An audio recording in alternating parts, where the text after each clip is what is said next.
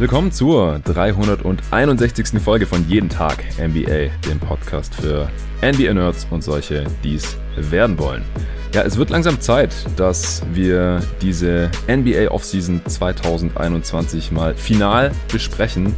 Mittlerweile ist wirklich jeder halbwegs relevante Spieler unter Dach und Fach, unter der Haube bei einem neuen Team untergekommen oder wieder bei seinem alten Team unter Vertrag. Denn Ende letzter Woche gab es noch einen Sign-and-Trade von Lauri Markkanen. Das war noch der letzte große Name, der keinen neuen Vertrag bekommen hatte dass er nicht mehr bei den Chicago Bulls landen würde, war klar. Es gab eine Sign and Trade. Markkanen ist bei den Cleveland Cavaliers gelandet, die dafür Larry Nance Jr. weggeschickt haben, allerdings nicht zu den Bulls, sondern zu den Portland Trailblazers, die dafür Derek Jones Jr. zu den Bulls geschickt haben und die haben auch noch ein paar Picks dafür bekommen. Den Trade werde ich hier heute besprechen. Außerdem schaue ich mir die größeren Trends, die sich hier in dieser NBA Offseason erkennen lassen haben, an, zusammen mit meinem heutigen Gast und traditionell auch noch die besten und schlechtesten Front Office Jobs der 30 Franchises. Zusammen mit dem Julian Lage mal wieder. Hey Julian. Hallo Jonathan. Ja, erstmal, wie geht's dir zu diesem Zeitpunkt in der NBA Offseason? Wie hat dir die Offseason gefallen? Gerade vielleicht auch im Vergleich mit unserer Mock-Offseason, die wir ja zwischen Draft und Start der Free Agency dieses Jahr zum ersten Mal aufnehmen konnten, zusammen mit dem Sven und dem Tobi Bühner. Die kam sehr, sehr gut an. Ist einer der meistgehörten Pots aller Zeiten bei jeden Tag. NBA. Das äh, freut mich riesig. Ich habe es dir und den anderen Jungs auch schon mal erzählt. Ihr habt euch auch gefreut. Äh, wie siehst du das Ganze mittlerweile? Ja, also ich bin ja als Fan dieser ganzen Trades, Transaktionen, Vertragsverhandlungen und so weiter immer besonders gespannt auf die Offseason und genauso die Trade Deadline. Und ja, sie hat mal wieder nicht enttäuscht, würde ich sagen. Es ja. ist jede Menge passiert.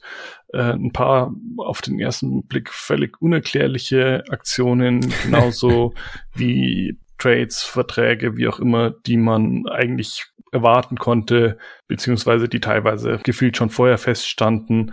Wenn man jetzt zum Beispiel an Kawhi Leonards Verbleib bei den Clippers denkt oder so. Also insgesamt fand ich es wieder sehr interessant. Jetzt ist es etwas schade, dass so die, die einzig wirklich äh, NBA-freie Zeit des Jahres ansteht.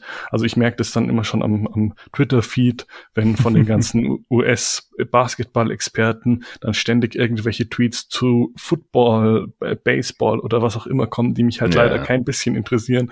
Dann denke ich mir immer, ja, was machst du da überhaupt noch?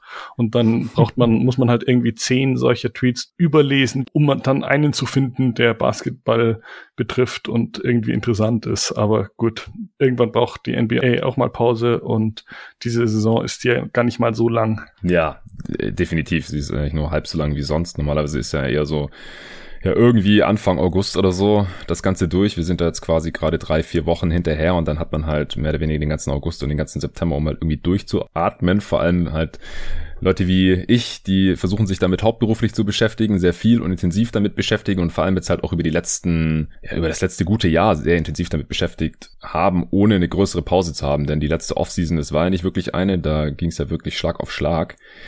Und deswegen bin ich auch ganz froh. Ich habe es auch in einem anderen Part hier schon mal erwähnt. Ich liebe diese Liga. Ich mache nichts lieber. Ich mache auch nichts lieber beruflich, offensichtlich. Versuche es nach wie vor, dass es hier klappt mit jeden Tag NBA. Aber ja, es, es war schon relativ hart jetzt auch zum, zum Ende hin.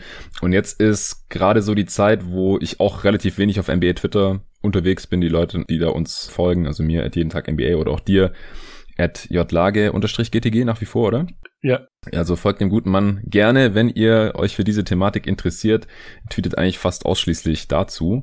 Und das auch äh, viel in Zeiten, wo da mehr los ist, auch öfter. Aber auch jetzt in letzter Zeit habe ich den einen oder anderen Tweet von dir da noch erspät, wenn ich halt mal da am Start war. Und ansonsten gibt's hier ja gerade eher ja die Bigger Picture Pots bei jeden Tag NBA. Letzte Woche ist das Eastern Conference Power Ranking zusammen mit dem Arne hier erschienen. Der nächste Pod wäre jetzt eigentlich das Western Conference Power Ranking gewesen. Da muss ich jetzt auch nochmal ein neues Intro zu aufnehmen, denn die Folgennummer stimmt nicht mehr und ich werde dann auch nochmal den Hinweis vorne dran klatschen. Der kommt dann in der nächsten Folge, dass es eben zwischenzeitlich diesen Trade gab und dass wir das halt bei der Besprechung der Portland Trailblazers noch nicht berücksichtigen konnten, dass die im Prinzip jetzt Derrick Jones Jr. durch Larry Nance Jr. noch ersetzen konnten. Und deswegen haben wir diesen Pod hier heute auch eingeschoben. Heute gibt's das Bigger Picture, was die Offseason und ihre Auswirkungen betrifft. Und dann habe ich zwischenzeitlich auch mit dem Nico noch unser riesen Top 30 Spieler Projekt durchgezogen. Du hast deine Liste auch eingereicht, zusammen noch mit elf anderen, also mich und Nico eingeschlossen, gab es ein Gremium, ein zwölfköpfiges, jeden Tag NBA-Gremium. Jeder hat seine Stimmen abgegeben und am Ende gab es eben die Top 30 NBA-Spieler für die kommende Saison, wenn man so viel gewinnen möchte, wie nur irgend möglich, eigentlich sogar eine Top 38 geworden, kann ich hier schon mal spoilern. Denn das Ding ist schon im Kasten. Das wird ein Dreiteiler, das werden dann die auf die Western Conference Power Ranking Folge drei folgenden Pots werden. Da wird einer pro Woche droppen, also es wird sich ein bisschen hinziehen. Tut mir leid, dass es dann so spannend wird, aber ich werde Ende jetzt kommende Woche endlich in Urlaub fahren können mit meiner Freundin, wenn die dann auch Urlaub hat von ihrem Job. Und dann äh, bin ich mal ein paar Wochen raus. Ich werde auch wirklich versuchen, äh, mindestens die mittleren zwei Wochen mal komplett offline zu sein.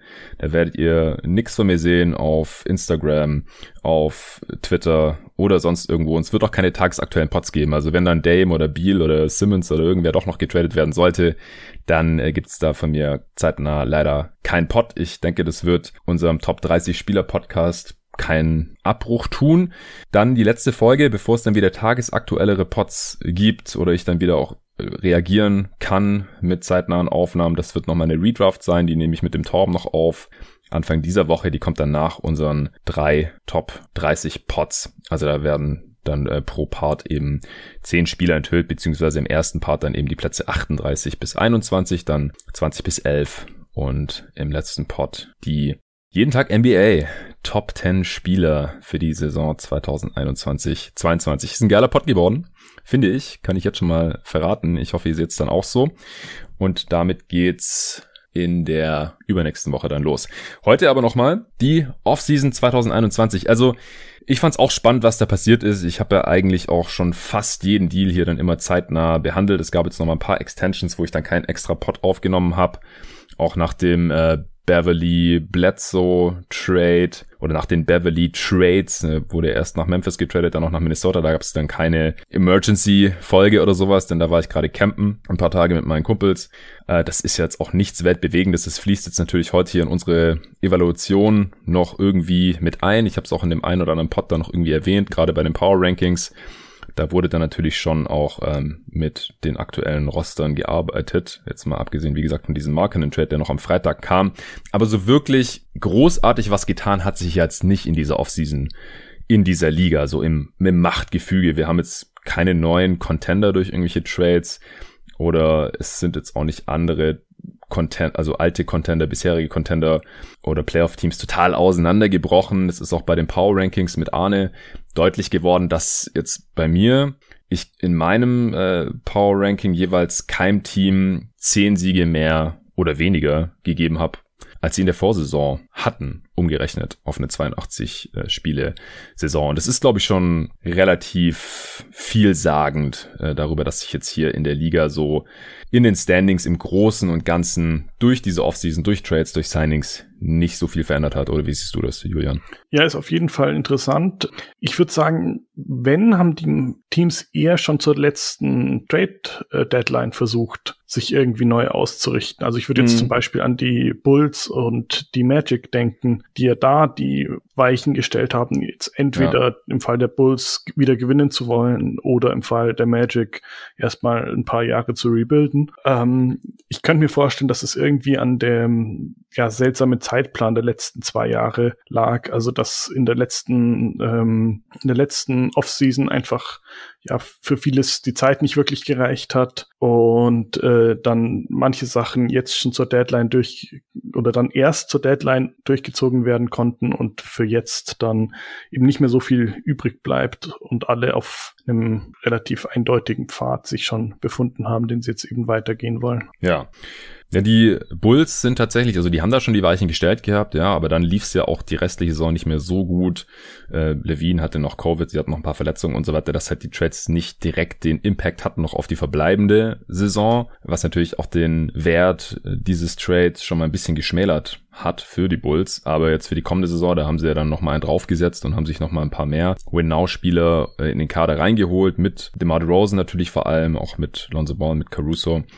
Und das ist auch eins der Teams, bei denen ich mit die größte positive Veränderung, also die größte Verbesserung auf die kommende Saison jetzt bei meinen ersten und eigentlich auch viel zu frühen Power Rankings, wir haben es auch sogar viel zu frühe Power Rankings genannt, mir so vorgestellt habe. Und das ist im Prinzip halt eine Fortführung dessen, was schon zur Trade Deadline angefangen hat. Genau. Und sie haben jetzt auch der Markenen Deal, der passt da ja mit rein in diese Entwicklung. Sie haben halt einen Spieler, dessen Rookie-Vertrag jetzt ausgelaufen ist, den sie mal in der Top 10 gedraftet hatten, der bei ihnen nichts geworden ist, äh, weggeschickt. Das war eigentlich auch von Anfang an klar, dass sie ihn nicht selbst verlängern würden. Es gab jetzt auf der anderen Seite halt überhaupt gar kein Cap Space mehr. Er hat jetzt trotzdem seine Kohle noch bekommen, weil es einfach dann ein Sign and Trade wurde. Auch davon haben wir in dieser Offseason äh, relativ viele gesehen, äh, weil sonst die Franchises teilweise gar nicht an die Free Agents gekommen wären, weil sie halt einfach gar nicht den äh, Cap Space oder die nötige Flexibilität mitgebracht haben in dieser Offseason. Und ich würde sagen, wir fangen an mit diesem Trade jetzt eben. Wie ist denn deine Einschätzung äh, der drei Teams. Also drei Team-Trades sind ja auch immer ganz spannend. Man kann halt sehen, äh, wie die Spielerevaluation der einzelnen Franchises da wohl so ausgesehen haben, denn die Bulls hätten ja zum Beispiel einfach Nance Jr. auch selbst nehmen können. Die hätten ja die Blazers nicht unbedingt gebraucht. Offensichtlich war den Bulls jetzt hier Derek Jones Jr. und diese Picks eben wichtiger oder haben sie als wertvoller erachtet, als Nance Jr. direkt zu behalten. Gleichzeitig ist es ja auch interessant, was Markkanen jetzt an Kohle bekommen hat. 67 Millionen über die folgenden vier Jahre. Ist ja jetzt auch kein Pappenstiel. Also weit weg von irgendwelchen Max-Bezügen oder sowas. Aber das ist ja schon, ja, ich würde sagen, für so ein Shooting Big äh, oder auf der Position, Vorposition als Center, als richtigen Big kann man den ja eigentlich nicht sehen ist es ja schon ein gutes Startergehalt, würde ich mal sagen. Oder ein durchschnittliches Startergehalt. Und da ist halt auch die Frage, kann Markkanen das über die nächsten vier Jahre wert sein? Gerade auch in dieser Teamkonstellation. Denn man darf ja nicht vergessen, die Cavs haben gerade erst Evan Mobley gedraftet, der jetzt wahrscheinlich erstmal auf der vier eingesetzt wird. Neben Allen, dem sie auch 100 Millionen gegeben haben. Und jetzt hat man eben dieses Geld investiert in Markkanen und Allen und Mobley eben auch noch am Start als dritten Pick dieser Draft. Was hältst du grundsätzlich von diesem Deal? Also wenn du schon mit Cleveland anfängst, dann mache ich da doch gleich mal weiter. Und mhm. du hast es ja schon angedeutet, ich finde es auch einfach extrem seltsam, ähm, wenn man jetzt schon investiert, erstens den Pick in einen Spieler, der wahrscheinlich der beste Kandidat für einen Franchise-Player ist, den die Cavaliers hatten seit, ja, je nachdem, ob man jetzt LeBron als Free Agent damit reinnimmt oder als selbst gedrafteten Irving, aber jedenfalls aktuell im Team eindeutig den besten Kandidaten. Und dann gibt man insgesamt, was sind es dann pro Saison, irgendwie ungefähr 35 Millionen für Spieler aus, die die beiden für Mobley denkbaren Positionen besetzen. Da mhm kommt man doch schon sehr stark ins Grübeln mhm. und ist jetzt auch eben, wie du schon sagtest, nicht so, dass man beim Markern sofort sagt, wow, extrem günstiger Vertrag, äh, alles richtig gemacht oder sowas. Deswegen finde ich die, die ganze Aktion, den ganzen Trade für Cleveland ja etwas fragwürdig, zumal sie ja im Prinzip auch dafür einen, einen First-Round-Pick gezahlt haben, indirekt in Form von Larry Nance. Also da äh, sind die Kosten ja nicht nur der hohe Vertrag, sondern zusätzlich auch noch äh, ein Draftpick indirekt. Also das ist einfach für die Cavaliers, finde ich, eine sehr riskante Aktion in, in der Hinsicht, dass, dass ich mir jetzt nicht so unbedingt vorstellen kann, wie das richtig gut aussehen könnte.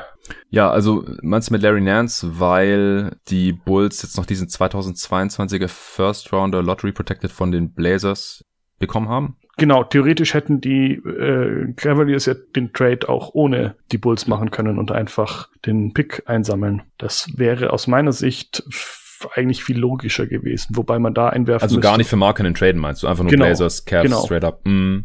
Das heißt, man muss halt den Preis für Markanen kann man nicht nur rechnen als das Gehalt, was er jetzt bekommt, was ja eben auch, auch schon recht gut ist für das, was er bisher geleistet hat, so, sondern da kommt eben einfach noch der Pick oben drauf, den sie praktisch gezahlt haben. Ja, ja, ja, de facto kann man so sehen.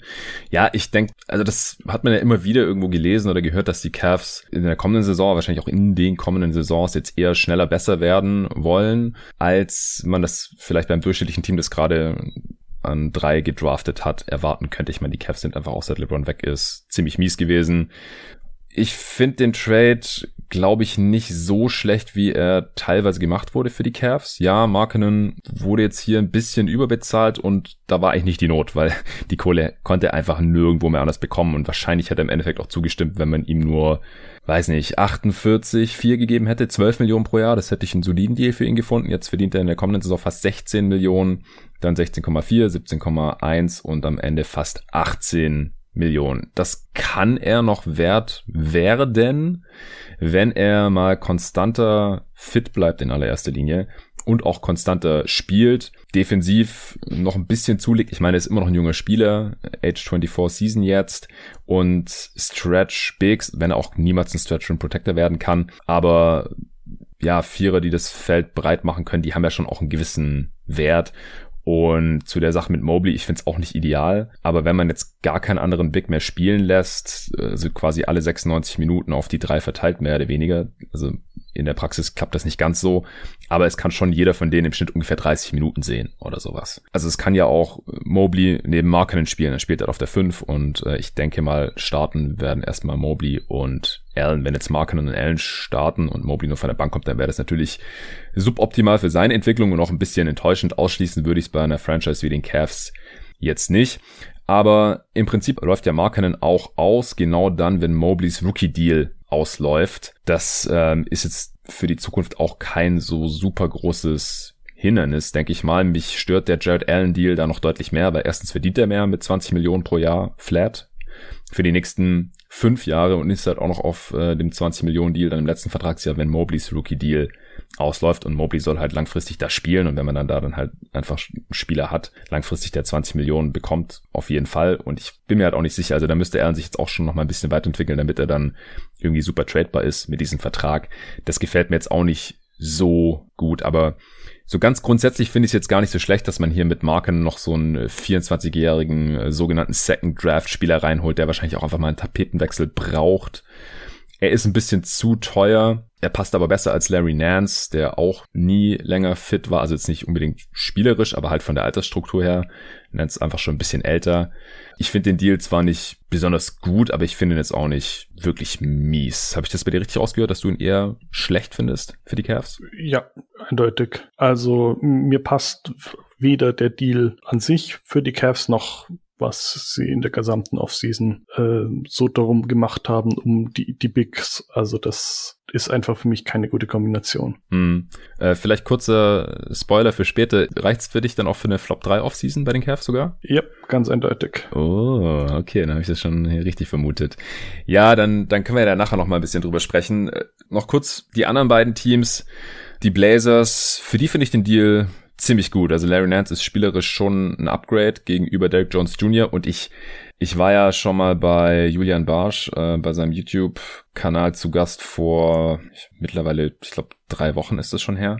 Und zu dem Zeitpunkt waren die Blazers auch noch ein Kandidat für mich für eine der drei schlechtesten Off-Seasons, einfach weil sie ziemlich unter Zugzwang stehen, meiner Meinung nach, Damian Lillard jetzt irgendwie glücklich zu machen und zum Bleiben zu bewegen, damit er hier nicht zum Stinkstiefel mutiert äh, im Laufe der nächsten Saison, wenn sie ihn jetzt nicht noch in der Offseason traden, was ich wie gesagt für unwahrscheinlich halte, aber dann im Laufe der Saison kann ich es mir jetzt schon vorstellen, wenn es bei den Blazers irgendwie nicht so gut läuft. Und sie hatten halt, also Cody Zeller, solides Signing zum Minimum als Backup, okay aber halt auch niemand, der da jetzt einen großen Unterschied macht und dann halt noch mit McLemore und Tony Snell. Also das sind halt wahrscheinlich nicht mehr Spieler, die in der Playoff-Rotation stehen sollten oder werden. Das war mir einfach ein bisschen zu wenig. Klar, sie hatten wenig Handlungsmöglichkeiten, aber sie konnten halt schon sowas machen, wie sie jetzt eben auch getan haben. Und äh, Larry Nance Jr. passt da spielerisch ganz gut rein. Äh, Age 28 Season jetzt, kommt in seine Prime. Ich finde ihn mit nicht mal 11 Millionen auch ganz solide bezahlt. Das war damals, als er die Verlängerung bekommen hat, noch eher ein bisschen fragwürdiger der Deal. Oder fraglich, ob er das sein wert sein könnte.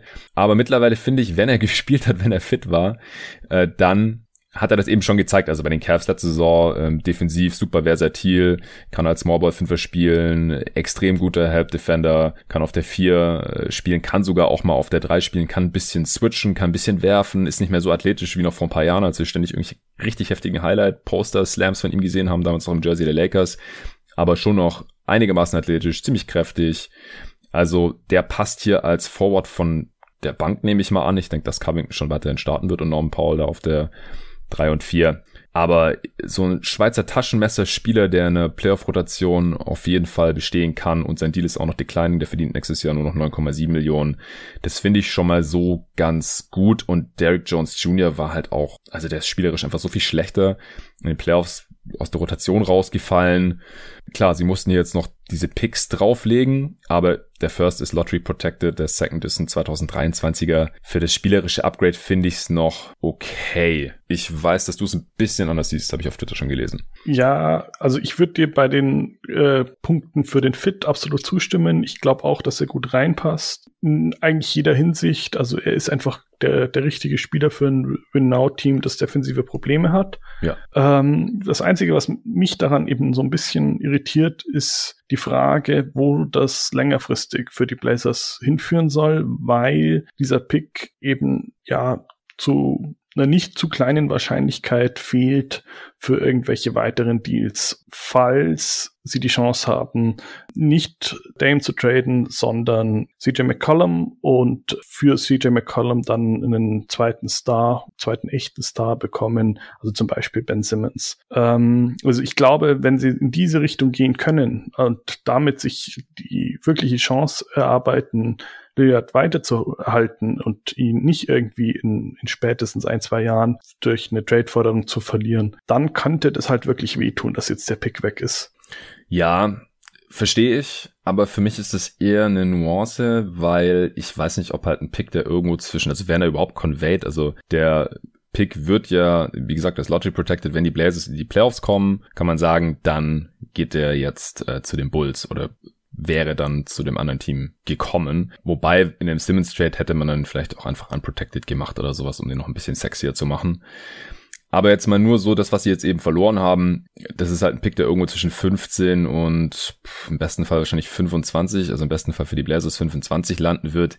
Das wird wahrscheinlich nicht der Dealbreaker sein, wenn es wirklich um den Ben Simmons Trade oder was Vergleichbares geht. Zweitens bezweifle ich einfach, ich kann das natürlich überhaupt nicht beweisen oder so, dass sie CJ McCollum traden werden. Erstens ist er ein bisschen überbezahlt, zweitens ist er Buddy Buddy mit Lillard und ich glaube halt auch einfach, wenn sie ihn traden wollten, dann wäre das wahrscheinlich schon passiert oder es gäbe zumindest mal irgendwelche Gerüchte ich muss einfach irgendwie zum jetzigen Zeitpunkt davon ausgehen, dass Dame das gar nicht möchte, dass CJ getradet wird. Und deswegen ist es vielleicht auch gar keine so realistische Option. Und dann, wenn sie ihn nicht traden, dann wird es halt schwierig, weil bleibt halt noch irgendwie Norm Paul, den sie jetzt aber erstmal gar nicht traden dürfen.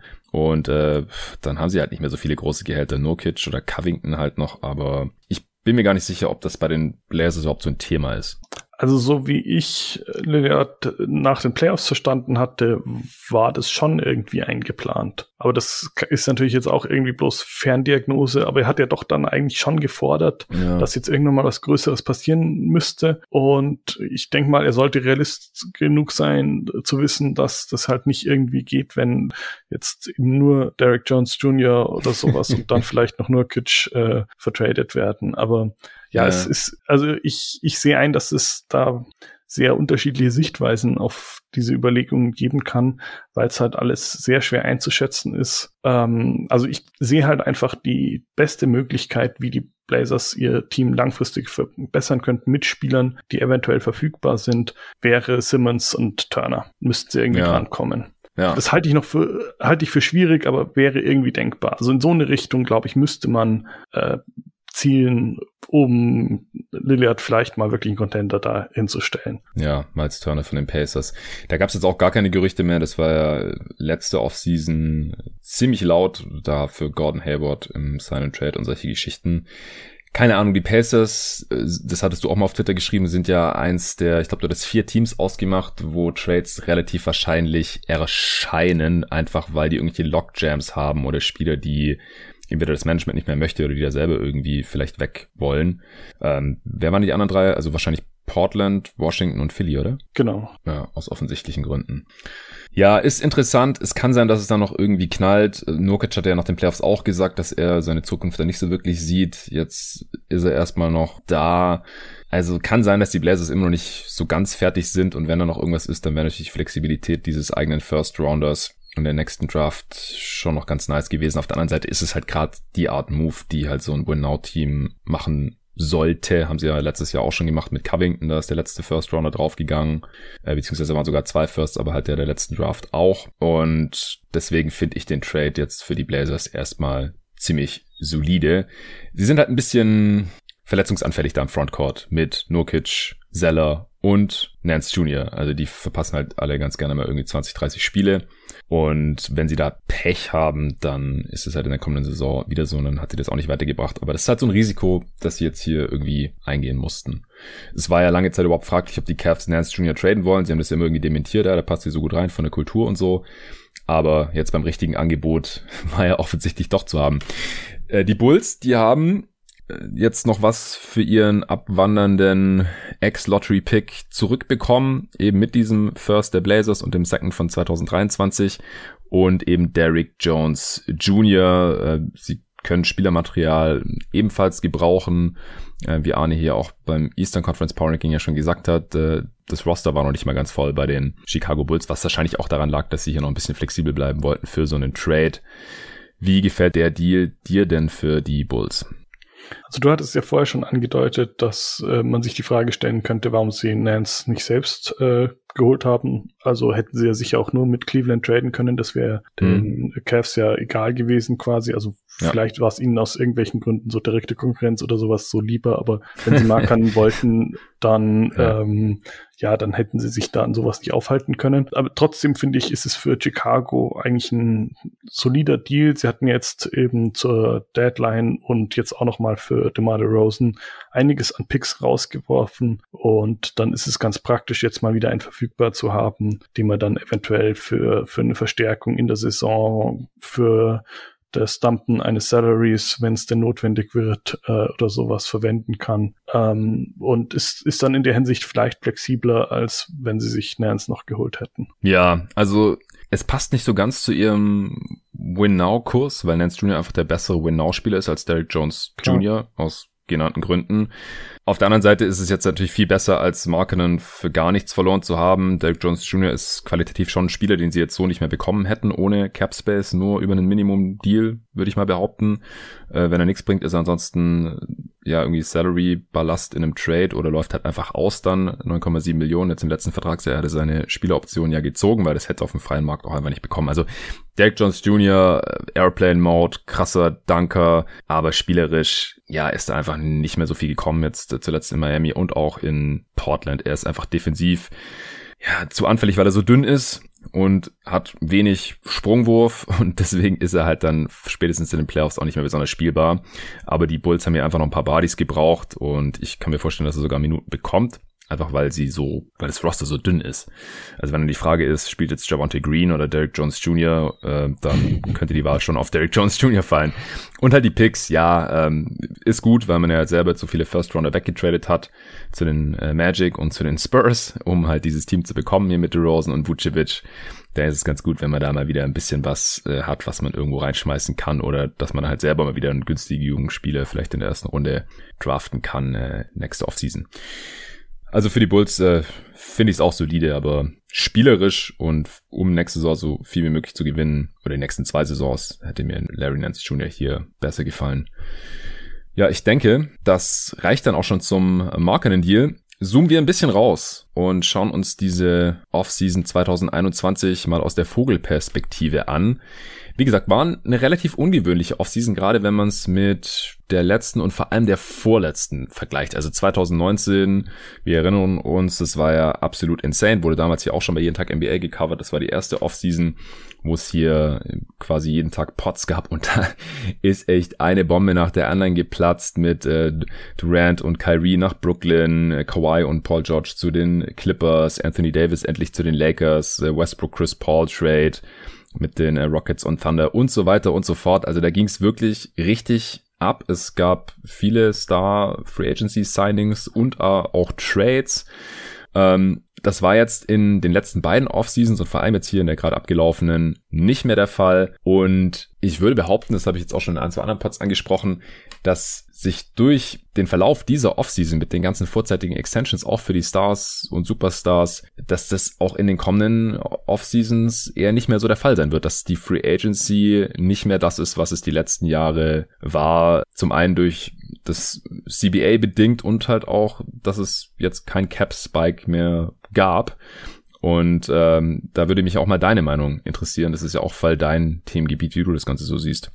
Ja, also da stimme ich dir absolut zu. Es ist ziemlich deutlich zu sehen, dass diese Offseason gerade auch sehr viele Spieler, die eigentlich noch keine Free Agents waren und die vielleicht vor zwei, drei Jahren sich noch gesagt hätten, ich möchte aber Free Agent werden, dass die ihre Extensions unterschrieben haben. Mhm. Ähm, also zum Beispiel die, die Stars in Brooklyn, ähm, aber dann auch einige so Starter-Rollenspieler, zum Beispiel die Celtics haben ja Markus Smart eine Extension gegeben und ähm, Josh Richardson hat auch noch direkt für ein Jahr stimmt, ein Jahr verlängert. Und, Robert und Williams. Robert Williams, wobei es bei dem etwas normaler ist, sage ich jetzt ja. mal, weil das ja quasi die, die Extension nach dem Rookie-Vertrag ist. Wobei ähm, ich den Zeitpunkt hier interessant fand, dass schon so, also relativ früh in der Offseason passiert, weil solche Deals sehen wir ja oft erst dann im Oktober, kurz vor der Deadline für solche Sachen. Ja, ich äh, könnte mir vorstellen, dass das jetzt durch die komische, äh, durch den komischen Zeitplan der Offseason sich einfach alles ein bisschen verschiebt.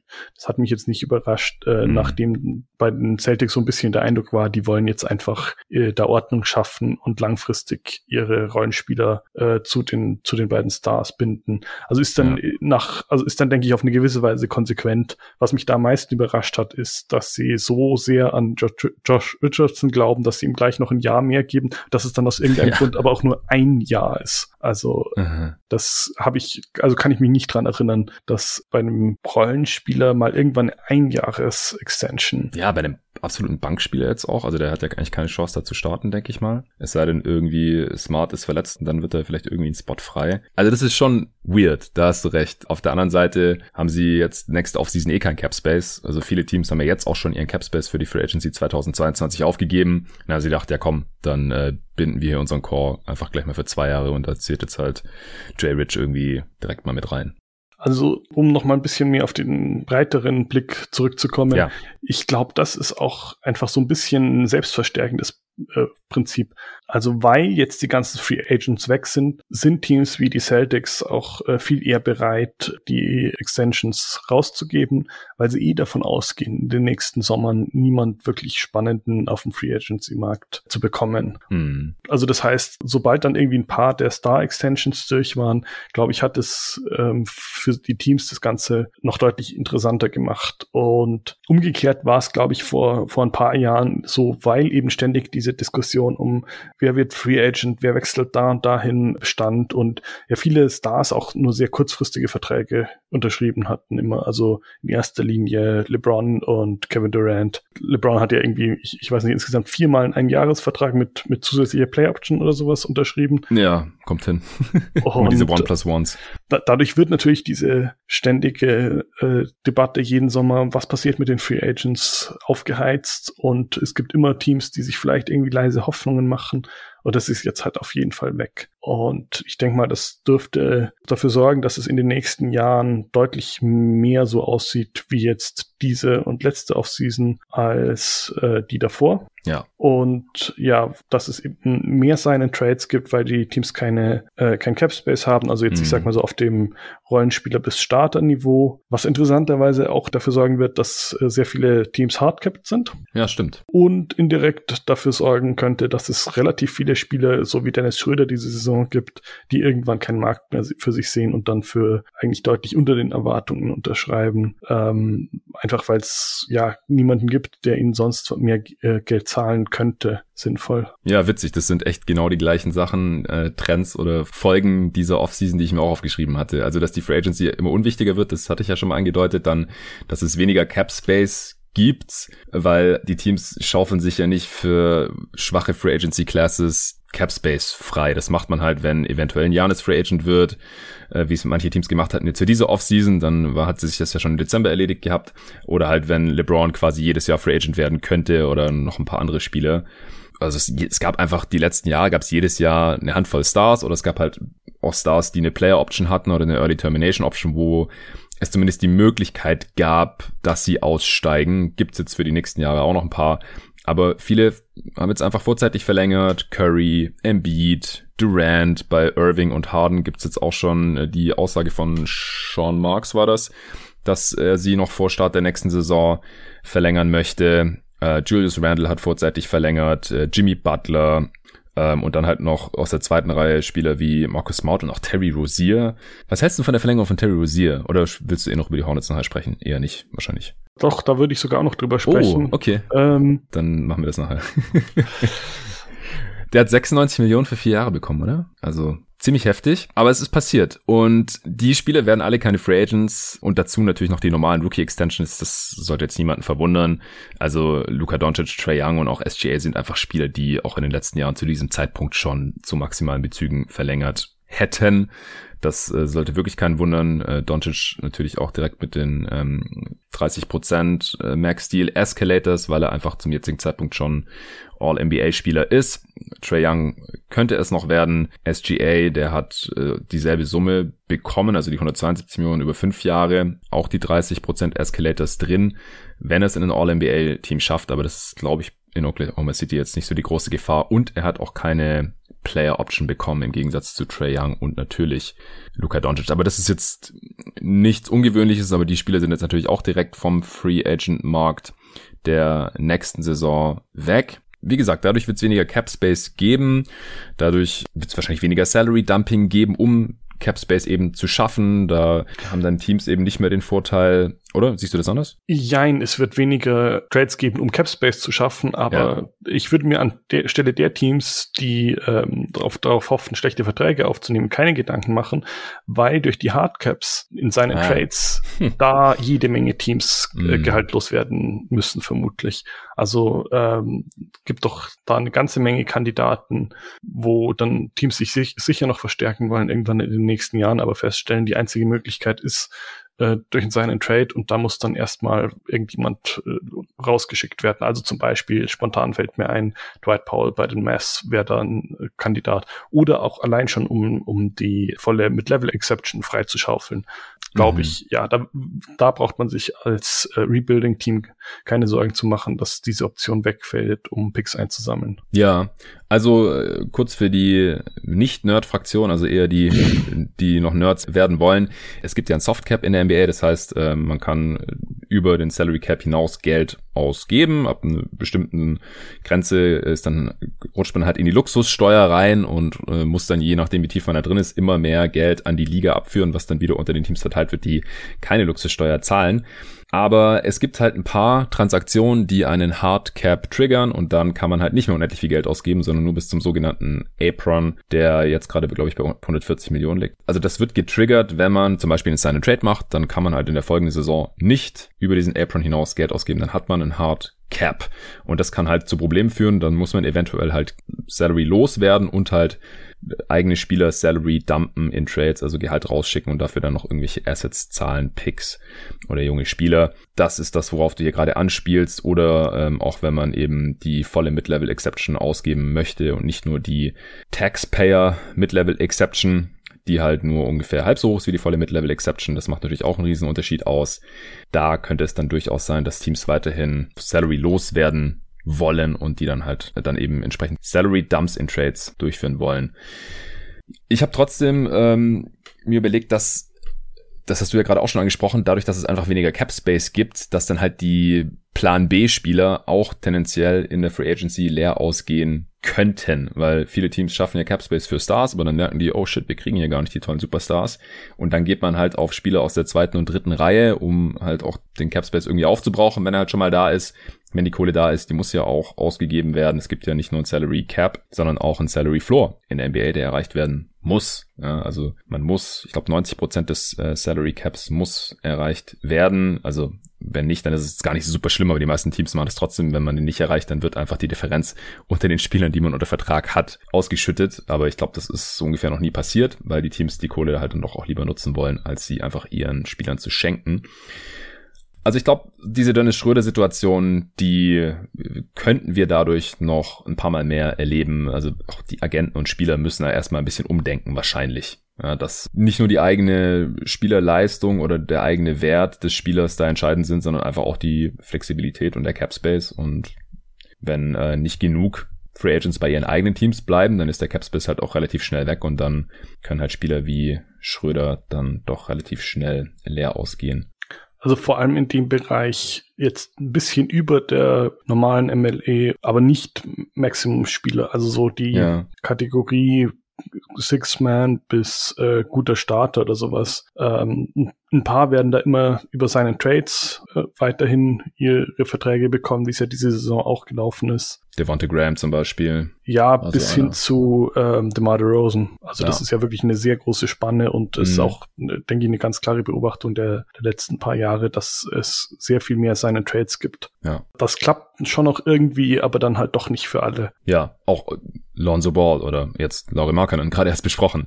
Ja. ja, alle nicht über Cap Space gesigned, sondern per Sign and Trade. Das könnten wir öfter sehen. Ja, das letzte, das haben wir ja gerade schon angesprochen, das ist halt äh, zum einen eine Folge aus der ganzen Sache, aber halt auch eine Ursache, dass die Free Agency Classes der nächsten Jahre, aber vor allem auch 2022, ich weiß nicht, hast du dir schon mal angeguckt, wie weak AF diese Free Agency Class ist im nächsten Sommer? Das ist echt unglaublich. Also ich habe es mir jetzt noch nicht genauer angeschaut, aber gefühlt ist, ist quasi nichts mehr zu holen in den nächsten paar Jahren. Ja, also ich, ich kann es dir hier mal kurz sagen. Ich habe es mir vorhin mal angeschaut. Also noch könnten Harden und Irving Free Agent werden, weil die aus ihren Verträgen aussteigen. Das scheint zum jetzigen Zeitpunkt unrealistisch und wenn die halt noch verlängern, dann sind die sowieso direkt schon weg, genauso wie halt äh, es bei KD jetzt schon der Fall war. Äh, was übrigens mega für Brooklyn ist. Das war ja immer so ein bisschen die Angst oder auch eine Kritik an ihren, an ihren Moves, an ihren All-In-Moves. So, ja, hey, was ist, wenn die 2022 alle schon weg sind? Ja, sieht jetzt gerade nicht danach aus und dann hat sich das halt auch zerstreut. Äh, Westbrook könnte Free Agent werden. Ich glaube nicht, dass er auf seine 44,2 Millionen Dollar in LA bei den Lakers verzichten wird. Bradley Beal könnte Free Agent werden, der kann aber auch im Oktober eine vier Jahre 187 Millionen Dollar Extension unterschreiben und die meisten Spieler wenn sie äh, im mittleren 40er Bereich pro Jahr Millionen Dollar safe bekommen können, die machen das dann auch. Deswegen auch bei ihm eher unwahrscheinlich, dass er Free Agent wird. Und damit wären halt die besten drei potenziellen Spieler, die aber auch alle eine Player Option hatten, Harden, Beal und Irving schon weg. Westbrook auch. Ähm, und dann bleibt halt so unter den Spielern, die im erweiterten All-Star Kreis zu verorten sind, bleibt nur noch Zach Levine. Das ist der einzige Spieler, bei dem auch eine Extension zum jetzigen Zeitpunkt überhaupt keinen Sinn macht weil er durch eine Extension nicht so viel verdienen könnte wie dann eben als Free Agent, wenn er einen komplett neuen Vertrag unterschreibt. Das gibt's im neuen CBA relativ selten. Deswegen gibt's ja gerade so viele Extensions, aber bei Levine ist es halt gerade der Fall. Als nächstes kommen dann ein Haufen Restricted Free Agents, die aber halt alle noch eine vorzeitige Verlängerung unterschreiben könnten. Kevin Hurter, Colin Sexton, Michael Potter Jr., Jaron Jackson Jr., Michael Bridges und DeAndre Ayton. Müssen wir abwarten. Die Deadline dafür ist erst Ende Oktober, oder? Ist es der 31. Auf jeden Fall nach Start der Saison. Zu normalen Saisons, ja. Ich bin mir aktuell bei solchen Terminen völlig unsicher, weil da gerne mal relativ willkürlich irgendwas festgesetzt wird. Also zum ja. Beispiel war das ja mit den ganzen Garantiedaten auch so zur, ähm, also jetzt vor der mhm. Free Agency. Aber ich, ich nehme mal an, wahrscheinlich soll es noch Ende Oktober sein. Ja, weil die nächste Saison, da soll ja wieder alles normaler sein. Und der Saisonstart ist auch am 19. Von daher könnte es gut sein, dass es dann Ende Oktober ist. Wird dann hier im Pod natürlich auch nochmal besprochen. So, der beste gute Starter-Level Free Agent, der nicht restricted ist, ist entweder Aaron Gordon oder Jonas Valanciunas. ja. Also, ich glaube, es wird klar, wie weak diese nächste Free Agency Class wird. TJ Warren wird Free Agent, aber der sollte vielleicht auch noch mal beweisen, dass er gesund bleiben kann. Kyle Anderson, Victor Oladipo, keine Ahnung, ob der überhaupt spielt jetzt in der kommenden Saison und dann halt wieder ein Haufen Restricted Free Agents, also Miles Bridges, DiVincenzo, Wendell Carter Jr. und dann halt wirklich Rollenspieler, Robert Covington, äh, Nurkic, solche Spieler, das Niveau. Ja, das ist, glaube ich, für viele Teams dann auch einfach wirklich nicht interessant, da mehr zu investieren als die Mid-Level Exception. Genau, und dann und, brauchst du ja kein Cap Space. Ja, also dann braucht man da wirklich nicht drauf zu planen, irgendwie und unter Cap zu kommen, genau. Kann aber natürlich dann auch ein Vorteil sein für zum Beispiel jetzt, gerade weil du die beiden Blazers angesprochen hattest, ähm, kann auch ein Vorteil sein, weil wenn die dann nur vergleichsweise wenig über Mid-Level bieten, kann es trotzdem das meiste sein, was die Spieler bekommen. Ja, stimmt. Also eigene Free Agents könnte man durch diese Dynamik eventuell günstiger halten können in Zukunft als bisher. Weil wenn es einfach äh, kein Team gibt, oft sind es dann ja auch nur irgendwelche Leverage-Situationen, wo man sagt, hey, hier, ich könnte aber da unterschreiben für 20 Millionen, gib mir auch mal 20 bitte. Oder mindestens 18. Und wenn es diese Teams einfach nicht gibt, dann müssen sie sich vielleicht mit 12 Millionen zufrieden geben, einfach ein bisschen mehr als Mid-Level Exception, also volle Mid-Level Exception. Ja. Ansonsten ist mir noch aufgefallen, dass in dieser Free Agency Class jetzt endlich eindimensionale Bigs kaum noch überbezahlt wurden. Also eigentlich fast gar nicht mehr, je nachdem, wie man Jared Allen jetzt sieht mit den 100 Millionen über fünf Jahre. Markanen geht der nicht als eindimensional durch? Ja, weil er halt wenigstens shooten Ja, das ist, er ist ziemlich eindimensional, das stimmt. Aber sag mal mal Non-Shooting, non diese klassischen Rim-Running, ja, Rim-Protection Bigs, Rebounder halt so. Also es gibt diesen, diese Moskovs, Biombos, Mahinmis einfach nicht mehr, die 60, 70 Millionen bekommen haben, noch vor wenigen Jahren, über vier Jahre. Und es hat jetzt so langsam abgenommen über die letzten Jahre. Letztes Jahr gab es noch, was ich, Plumlee oder so. Ähm, und dieses Jahr gab es das, finde ich, zum ersten Mal eigentlich gar nicht mehr. Ich finde den Deal für Rashawn Holmes voll in Ordnung, diese äh, Early Bird, äh, was waren das, 46 Millionen, die er da bekommen hat über vier Jahre.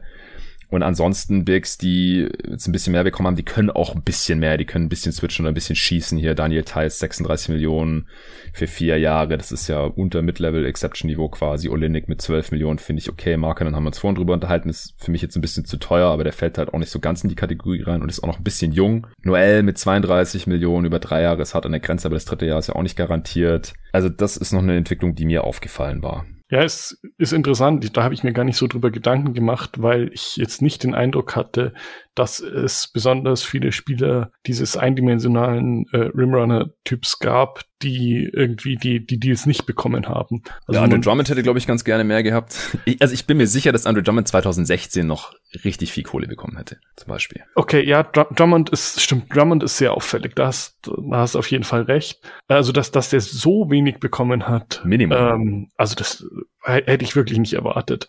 Also, dass da zumindest irgendjemand oder dass er zumindest irgendwie so an einen, an einen 1 plus 1 Ziel in irgendeiner Form so in einem zweistelligen Millionenbereich kommt, hätte ich auf jeden Fall erwartet. Aber ja, also der ist wahrscheinlich das beste Beispiel, aber halt auch irgendwie speziell in der Hinsicht. Whiteside. Whiteside war aber schon letztes Jahr, Ja. also die letzten zwei, drei Jahre eigentlich nie, hat er nie mehr so viel Geld bekommen, wie er meint, dass er wert wäre. Ja, aber ich glaube halt vor ein paar Jahren hätte er es noch bekommen. Ja, ja. Cam Birch fand ja auch einige schon zu teuer mit den 20 Millionen für drei Jahre, ist noch so ein Kandidat gewesen. Auch Holmes hätte, glaube ich, vor wenigen Jahren noch einfach mehr bekommen. McGee hat 10 Millionen für zwei Jahre bekommen. Gut, das hat sich jetzt auch schon ein paar Jahre so durchgezogen. Lopez hat noch 5 Millionen für das eine Jahr bekommen. Also es gibt schon so ein paar dieser Spieletypen, die jetzt kaum noch Kohle bekommen haben. Cody Zeller fürs Minimum finde ich auch sehr, sehr günstig. Ist ja auch so einer, der sehr gut bezahlt wurde, da noch 2016. Kanter fürs Minimum. Seller fand ich aber, solange er mal gesund war, sein Vertrag gar nicht unbedingt nicht wert. Also deswegen ist er noch so ein bisschen Sonderfall. Ja, Also es, ich denke mal, es gibt da eine ganze Menge Einzelfälle, die sich schon zu einer Tendenz zusammensammeln, aber es, ich würde jetzt nicht sagen, dass es diese Saison so der, der absolute Cut war. Aber jetzt, glaube ich, ist endgültig alles weg. es war eine schleichende Entwicklung. Ja, eine schleichende Entwicklung, die jetzt anscheinend, wenn man mal von, von den Cavaliers absieht, mehr oder weniger abgeschlossen ist. Ja, und bei einem 22-jährigen Spieler, ich glaube, Allen ist noch 22 oder Age 23 Season, da kann ich es halt noch irgendwie wenigstens ein bisschen nachvollziehen. Ja, es ist, es ist auf jeden Fall kein äh, mit Moskau oder so vergleichbarer Deal, das Nee. ist richtig. Ja, Moskau war, glaube ich, 28. Und Mahimion war auch Ende 20. Ich, doch, glaub, ich hätte ihn jetzt für noch älter gehalten. Vielleicht war er auch sogar schon 29 oder so. Aber ja, ist ja auch schon lange aus der Liga draußen. Mahimi jetzt übrigens auch retired. Ja, hast du noch irgendwelche Trends, allgemeine Beobachtungen, die wir jetzt noch gar nicht besprochen haben? Also noch eine so ein bisschen, ähm, jetzt weniger direkt zur Free Agency, sondern eher zu den Trades, ähm, dass es so eine gewissermaßen zweigeteilte Liga gibt. Manche Teams, die sehr großzügig alle First Rounder rauswerfen, ähm, selbst wenn sie vielleicht nicht unbedingt ähm, die wirklichen Contender sind. Also zum Beispiel die Bulls haben jetzt eben drei Firsts innerhalb von einem halben Jahr Ja. abgegeben und andere, die Thunder in erster Linie natürlich äh, horten, äh, ja, zweistellige Picks, äh, Zahlen an, an First Roundern. Also pff, da Ja. gibt's irgendwie so eine so eine sehr großen Unterschied. Ich kann nicht genau sagen, ob es jetzt aus ähm, Gründen der, der Trade-Philosophie oder der Teambuilding-Philosophie dazu kommt oder einfach nur aus verschiedenen Situationen, weil es halt auch einige Teams gibt, die von A zu B quasi innerhalb von kürzester Zeit gesprungen sind, wie die Houston Rockets zum Beispiel, die ja erst alles rausgeworfen mhm. haben und dann seitdem das große Sammeln angefangen haben. Aber ja, das ist, finde ich, noch so eine, so eine ganz interessante Sache, nachdem vor ja, ungefähr fünf Jahren ja eine Zeit lang kaum ein First Rounder getradet wurde und wenn ja. dann nur stark protected. Und irgendwann dann, als die, die Lehren aus dem Garnet Pierce Deal zu den Nets vielleicht irgendwie so ein bisschen aus dem Gehirn entfleucht haben, dann war da irgendwie bei den GMs wieder die große Pick vertraden Aktion angesagt. Ja, stimmt. Also ich finde auch so vor zehn Jahren vielleicht, als wir doch bei GoToGuys.de angefangen haben, oder mittlerweile fast elf Jahre, da wurden auch Picks rausgehauen ohne Ende in Trades. Äh, Gerade hier Billy King und die Nets natürlich äh, Prime Example. Und dann wahrscheinlich, auch weil man gesehen hat, was dann da halt passieren kann, ja, wenn dann halt mit diesen Picks irgendwie Jason Tatum und Jalen Brown gepickt werden bei den Celtics, dann tut das natürlich schon weh und das wollte dann halt kein Team riskieren. Oder die Blazers haben ja auch mit dem Netzpick Damon Lillard gepickt zum Beispiel. Und das scheint jetzt gerade wieder so ein bisschen abzuflachen. Aber ich kann mir auch vorstellen, dass das, also das hatte sich schon angedeutet, aber dass es das jetzt auch damit zusammenhängt, dass durch das Play-in-Tournament jetzt einfach zehn Teams pro Conference um die Postseason kämpfen und dadurch mehr zu Win tendieren, finde ich auch eine positive Entwicklung. Wir haben jetzt gerade echt pro Conference halt nur so zwei, drei Teams, die hart und eindeutig tanken. Also im Westen die Thunder und Rockets und alle anderen wollen wahrscheinlich mindestens gerne ins Play-In. Und im Osten haben wir da im Prinzip äh, die Pistons und Magic und vielleicht noch die Raptors, je nachdem, was Ujiri da jetzt vorhat, kann man nicht so ganz genau erkennen. Und ansonsten wahrscheinlich auch alle anderen Teams mindestens ins Play-In. Und deswegen eher Win-Now-Moves und deswegen verzichtet man dann auch eher auch, auch mal auf einen Pick oder tradet ihn und schützt ihn dann halt nur äh, für die Lottery. Und das kann ich mir halt schon vorstellen, dass deswegen First Rounder wieder mehr getradet werden und man da nicht mehr so sehr aufpasst. Aber ich glaube, also sie werden halt mehr geschützt als früher noch. Früher gab es noch viel mehr Unprotected Firsts, die getradet wurden. Ja, ja, ist sicher richtig, aber teilweise sind diese Protections schon ziemlich niedrig. Also waren auch schon mal höher, das stimmt. Ja. Top 4 Protected ist jetzt halt logischerweise viel, weil zumindest dann, wenn man dann irgendwie hochge lost wird in der Lottery, muss man ihn nicht abgeben. Aber das heißt halt auch trotzdem bei den aktuellen Lottery-Odds, man kann eigentlich nicht sicher unter diesen Protections durchtanken. Also sprich, dass mm. man mhm. sagt, wir sind jetzt so schlecht, dass wir den Pick sicher behalten. Weil selbst wenn man die, die schlechteste Bilanz hat, gibt man ja, glaube ich, noch zu, was, was ist mittlerweile mehr als 50 Prozent den Pick ab? Es ist ungefähr 50-50. Also bei den Rockets war es ja zum Beispiel so, die hätten ja, war es ungefähr 50-50, ob sie äh, genau, den ja, Pick zu den Thunder verlieren oder behalten dürfen. Und sie hatten Glück. Genau, so in die Richtung. Also das ist dann halt immer ein ziemliches Glücksspiel. Genau. Da denke ich, gibt's eben eine große Bandbreite an Vorgehensweisen und es ist auf jeden Fall schon deutlich mehr wieder gewordenes Picks traden als so eben vor ein paar Jahren. Ja, sehe ich auch so. Okay, dann äh, müssen wir jetzt noch über die besseren und schlechteren Off-Season-Jobs der Franchises hier sprechen. Wie gesagt, ich habe es vor ein paar Wochen schon mal auf YouTube gemacht. Ich habe gesehen, äh, ein paar hundert Leute haben sich das auch angeschaut. Das äh, heißt für mich im Umkehrschluss, dass die allermeisten dieser Hörer das noch nicht gesehen haben. Und seither ist auch noch mal ein bisschen was passiert. Also ich werde jetzt hier heute wahrscheinlich auch noch mal ein, zwei Teams nennen, die ich damals noch nicht besprochen habe. Und natürlich habe ich keine Ahnung, welche Teams du nennen wirst, außer die Cavs, das hast du vorhin schon gespoilert. Ich habe dir doch noch eins gespoilert. Hornets hast du auch noch gespoilert, stimmt. Ja, das wird interessant. Äh, bevor wir das machen, haben wir gedacht, wir gucken noch mal kurz zurück, denn das Format hier hat ja auch schon Tradition mittlerweile. Ich hole ja immer dich rein für die besten und schlechtesten Off-Season-Jobs hier bei Jeden Tag NBA, jetzt schon zum äh, dritten Mal müsste das sein. Das heißt, wir haben das auch schon, das war Ende letzten November, da haben wir auch die besten und schlechtesten Off-Seasons gekürt. Allerdings äh, haben wir damals nur ein Pod zu den besten und einen zu den schlechtesten gemacht. Das heißt, wir haben uns da ein bisschen mehr drin verloren. Da gab es auch mehr zu besprechen. Wir haben sogar überlegt, ob wir das heute überhaupt mit reinnehmen wollen. Äh, ich habe dann ein bisschen drauf bestanden. Ich habe jetzt aber auch kein so klares Ranking und nicht so viele Kandidaten jeweils wie noch letztes Mal. Aber wir haben gedacht, da gucken wir noch mal ganz kurz drauf wie wir das jetzt sehen, wir wollen das jetzt nicht nochmal komplett durchkauen, aber wenigstens nochmal ganz kurz die Teams raushauen, die wir damals genannt haben und ob wir da Stand heute dabei bleiben würden. Äh, ich fange mal an, vielleicht auch ganz einfach für mich. Ich habe damals bei den Besten meine Phoenix Suns genannt und das Ziel wurde eigentlich komplett erreicht. Man ist ein ernsthaftes Playoff-Team geworden, ist sogar noch besser gelaufen, als man sich damals wahrscheinlich hätte erträumen lassen und ist bis in die Finals vorgestoßen, aber auch in der Regular Season äh, hatte man ja schon den zweitbesten Rekord, einen Sieg weniger als die Utah Jazz. Also man hat den Kader da eigentlich, zumindest was man damals äh, zur Verfügung hatte, perfekt abgerundet. Jetzt in den Playoffs hat man so ein, zwei Schwächen noch gesehen. Backup Big, äh, dritter Playmaker, falls Chris Paul mal ausfällt ähm, und so. Aber die Suns, da würde ich also komplett dabei bleiben, dass das eine sehr, sehr geile Offseason gewesen war. Ja, bei den Suns war ich ja, glaube ich, etwas skeptischer als du, aber hatte sie auch mit drin unter mhm. den besten Offseasons. Also ja, da denke ich, kann man nichts dagegen sagen. Die waren eindeutig dabei. Ja. Wen hattest du bei den besten drin? Ich hatte sonst noch mit drin die Grizzlies. Da mhm. würde ich jetzt sagen, ist nicht irgendwie herausgestochen, dass jetzt, keine Ahnung, das mit Bane äh, Rookie of the Year wurde oder sowas, aber damit habe ich auch nicht gerechnet, weil ja, Draft halt lassen wir da auch immer eigentlich eher außen vor. Ja, also äh, mir ging es halt eher darum, so die, die richtigen kleinen Moves zu machen und das hatte mir bei den Grizzlies recht gut gefallen und äh, weil es halt für mich letztes Jahr nur ein paar Teams gab, die so ganz gute, aber keine, keine perfekten Off-Seasons quasi hatten, äh, hatte ich die, müsste ich die Grizzlies da noch, noch mit reingenommen haben und äh, würde jetzt sagen, war, war so ungefähr zutreffend, wie, ja. wie ich es mir vorgestellt hatte. Die hatten ja auch eine sehr erfolgreiche Saison eigentlich für ihre Verhältnisse. Play-in und dann sogar äh, erste Playoff-Runde. Das war schon auch so am oberen Ende des realistischen Outcomes. Ich hatte die Sixers noch mit drin. Äh, die hatten ja Murray sich reingeholt und, und Doc Rivers, was man da eventuell auch mit reinzählen könnte. Wir haben es zumindest besprochen. Äh, du warst da, glaube ich, ein bisschen kritischer. Ich fand den äh, Horford Dump mit dem First Rounder für, für Danny Green ziemlich gut. Äh, sie sind aus meiner Sicht damals ein ernsthafter Contender geworden, haben Shooting um Embiid und Simmons reingeholt. Im Endeffekt ist es dann in den Playoffs nicht ganz so gut gelaufen. Also es war relativ enttäuschend, was aber, äh, wie mir jetzt gerade auffällt, ja auch vielleicht ein Faktor war, dass halt der Spieler, für den man da getradet hat in der Offseason, Danny Green, verletzt war, als man da gegen die Hawks ausgeschieden ist. Äh, da wurde relativ wenig drüber gesprochen. Ich habe auch damals gesagt hier bei jeden Tag NBA, dass es jetzt nicht den riesen Unterschied ausmacht, dass man die Hawks eigentlich trotzdem schlagen sollte.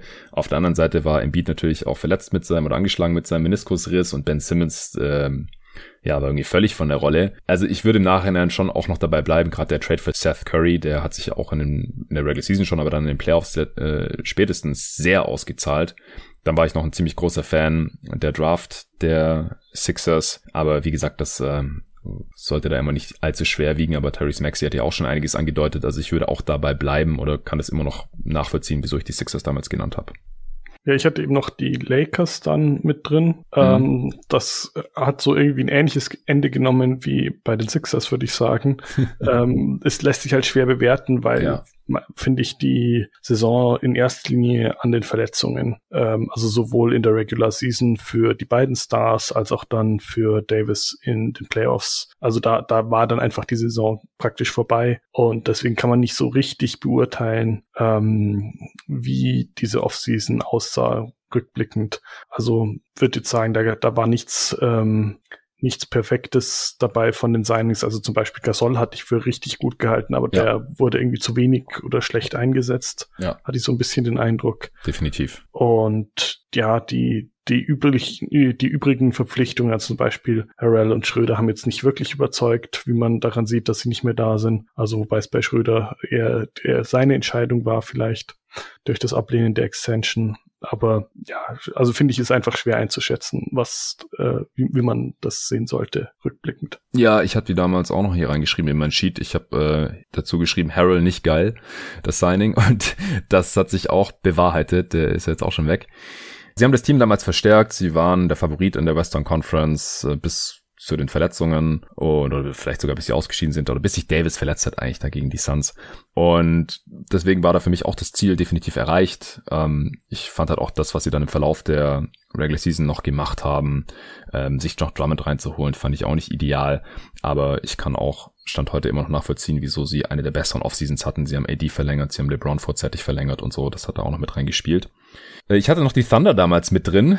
Äh, du fandest die Deals im Einzelnen teilweise nicht so gut. Sie hatten ja hochgetradet für Poco, das fandst du zu teuer. Ich fand das nachvollziehbar, aber ich habe halt auch einfach mehr von Poco gehalten und würde da auch vorerst noch dabei bleiben. Ähm, ansonsten haben sie halt das Team eingerissen, aber wie gesagt, oder weiter eingerissen. Und ich fand halt, dass Dan Presti das äh, ganz gut gemacht hat. Ich finde auch gerade jetzt im Vergleich, ich will jetzt nicht vorgreifen, aber gerade im Vergleich mit der diesjährigen Offseason, da fand ich das Asset Management schon deutlich schlechter als noch in der letzten Offseason. Ja, ja, also ich habe die Thunder letzte Saison hatte ich hatte ich sie so noch irgendwie unter ferner Liefen auch mit mit aufgelistet. Diese Saison habe ich sie nirgendwo mit drin. Also hm. ja, da bin bin ich halt auch immer so ein bisschen der Meinung, das ist eigentlich ähm, nicht die schwere Entscheidung, wie man dann vorgeht, wenn man so radikal ähm, einreist. Und manche der Deals waren halt gut, manche waren nicht so gut. Das ist dann irgendwie so ein, so ein Mittelfeldplatz für mich in beiden Fällen. Ja. Äh, ich hatte mir noch was zu den Clippers aufgeschrieben, die waren nicht in meinen Top 3 drin, aber ich fand den Ibaka statt Harrell oder Jermichael Green Move damals ziemlich gut. Sie haben Morris gehalten und im Nachhinein hat sich äh, natürlich das Signing von Nick Batum extrem ausgezahlt. Das konnte man damals noch nicht riechen, weil bei den Hornets hat er einfach gestunken gehabt. Und dass er dann bei den Clippers ganz anders spielt, das war so nicht absehbar, aber im Nachhinein hatten die natürlich eine richtig geile Offseason gehabt. Äh, dafür auf der anderen Seite stand der Deal für Luke Kennard, den wir nicht so gut fanden, deswegen habe ich sie letztendlich auch nicht äh, in die Top 3 reingepackt gehabt. Ja, deine Teams haben wir jetzt alle. Dann kommen wir noch kurz zu den schlechtesten der letzten Offseason. Da hatte ich die Pelicans und da würde ich auch dabei bleiben. Also ich fand damals schon Stan Van Gundy keinen so geilen Coach, ehrlich gesagt, einfach weil ich noch im Hinterkopf hatte, wie der davor in der NBA gecoacht hatte. Man hatte die Hoffnung, dass es besser wird. Es wurde nicht besser und er ist sogar zwischenzeitlich schon wieder gefeuert worden. Also das ging total in die Hose. Ähm, Drew Holiday Trade war vom Asset Management gut. So von der Richtung konnte ich das damals, glaube ich, auch nicht ganz nachvollziehen, weil man ja eigentlich schon gerne in die Playoffs will und dann tradet man halt einen absoluten Win-Now-Spieler wie Drew Holiday für ein zugegebenermaßen attraktives Paket damals. Einerseits, weil halt diese ganzen Firsts dazu kamen und man halt irgendwie hoffen konnte, dass die Bugs vielleicht irgendwann so schlecht sind, dass die mal wertvoll werden. Auf der anderen Seite habe ich ja damals schon gesagt, und da kommen wir gleich auch zu, weil du die Bugs mit hier drin hattest, macht man so einen Deal als Bugs Front Office ja eigentlich nicht, wenn man sich nicht sehr sicher ist, dass dann auch Janis langfristig unterschreibt und bleibt. Und so ist es jetzt letztendlich auch gekommen und dadurch sieht der Drew Holiday Trade hier jetzt halt Stand heute nicht mehr so toll aus. Und dann vor allem Trade und Extend für Steven Adams, totale Head Scratcher, auch mittlerweile schon wieder weg.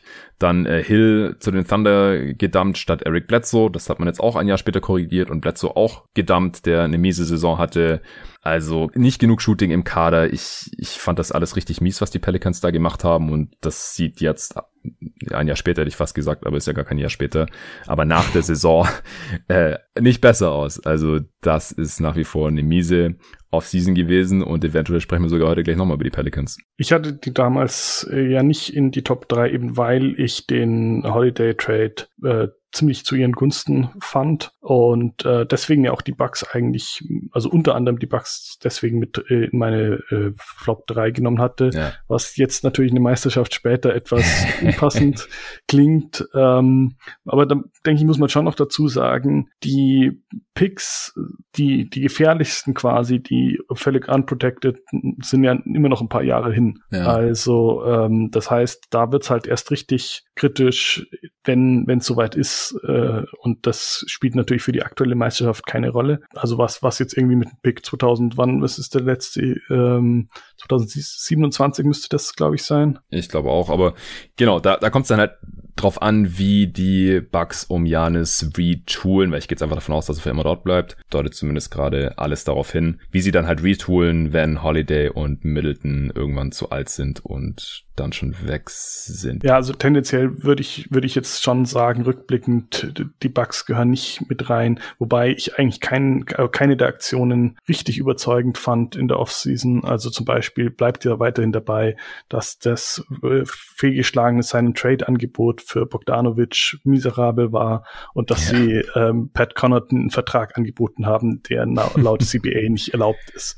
Und DJ Augustin haben sie ja dann während der Saison schon wieder abgegeben, ja. da für die ähm, für, für die Mid-Level müsste gewesen sein, ähm, ja. verpflichtet hatten. Also da war schon einiges äh, seltsam, äh, aber letztendlich, ja, wer gewinnt, hat recht oder so.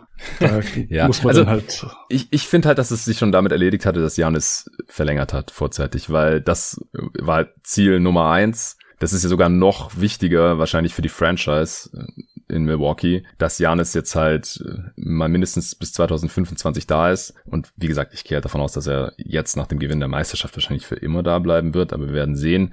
Ähm, als jetzt halt ein Titel zu holen. Das hat jetzt halt diese Saison gekrönt, aber wenn jetzt Janis diesen Sommer gegangen wäre, dann wäre es schlimmer gewesen, als wenn sie jetzt nicht den Titel geholt hätten.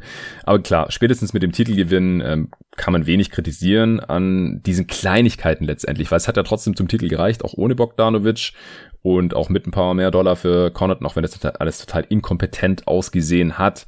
Bobby Portis hat jetzt auch besser gespielt, als man das befürchten konnte in diesem System. Und für DJ Augustin hat man immer noch irgendwie PJ Tucker rausholen können.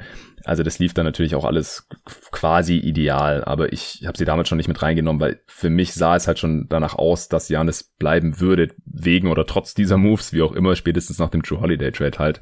Und es hat sich ja dann auch relativ schnell noch bewahrheitet nach unserer Aufnahme ein paar Wochen später. Kam ja dann die vorzeitige Extension. Äh, hattest du noch ein Team drin, das wir jetzt noch nicht besprochen haben? Ja, ich hatte noch äh, Detroit und Charlotte mit drin. Jo, ich auch.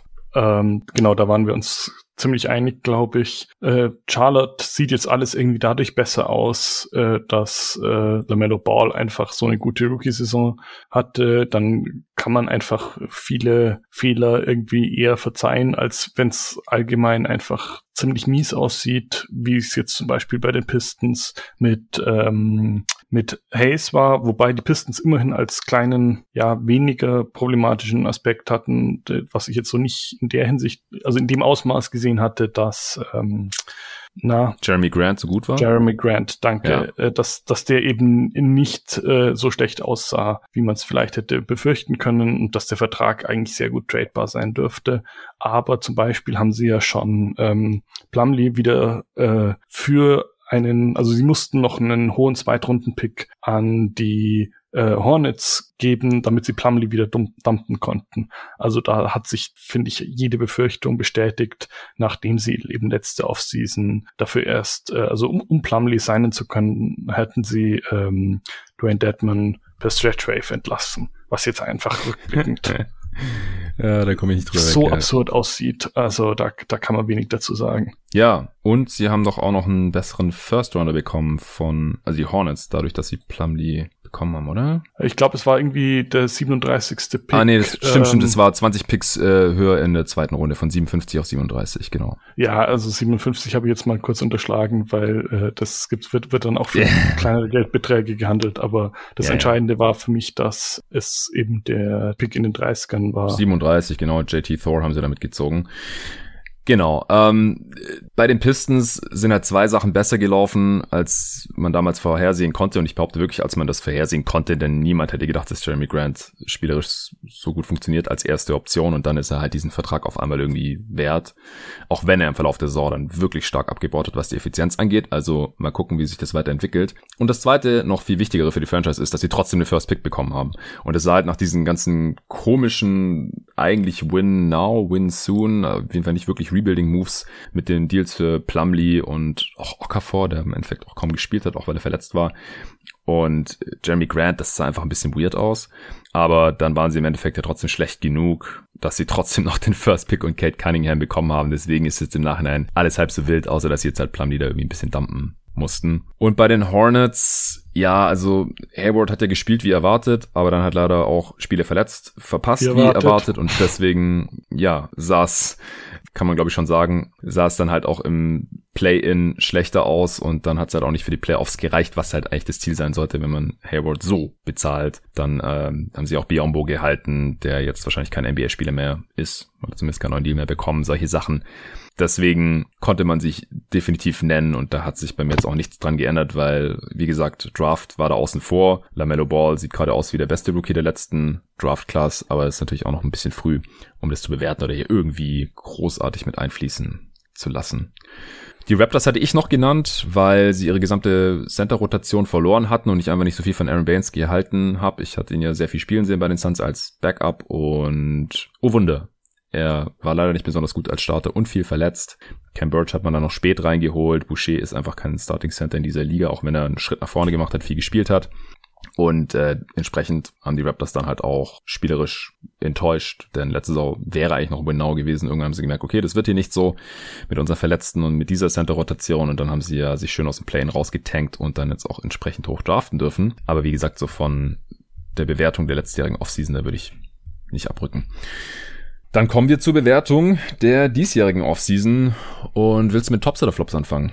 Also ich würde vorschlagen, wir könnten vielleicht mit Cleveland anfangen, weil wir da schon ein bisschen mhm. drüber geredet hatten. Die hast du bei also Flops? Das, die habe ich bei den schlechtesten Off-Seasons, ja. äh, genau. Also würde ich sagen, fangen wir all, allgemein damit an. Gerne. Also ja, das, das Wichtigste hatte ich ja schon angedeutet. Äh, ich habe überhaupt kein Problem natürlich mit dem Draft, ist eh nicht mein äh, Fachgebiet, äh, aber der Zusammenhang Mobley draften und dann äh, 35 Millionen im Jahr für die beiden Bigs zahlen, ist halt schon also da, da finde ich einfach schwierig, irgendwie die Logik dahinter zu sehen. Mhm. Ähm, vielleicht hoffen sie darauf, äh, einen von beiden bald äh, vertraden zu können, Gewinn bringt, wenn das klappen sollte. Super, aber ich glaube, da ist einfach die Gefahr größer, dass entweder einer von den beiden völlig überbezahlt ist oder beide, ähm, oder dass es irgendwie die Entwicklung von Mobley negativ beeinflusst. Also mhm. ich sehe da einfach sehr wenig Upside äh, in den Signings. Das ist einfach eine unglückliche Entscheidung, um es mal noch sehr freundlich auszudrücken. Ja, kann ich nachvollziehen. Ich sehe es, wie gesagt, nicht ganz so kritisch wie du.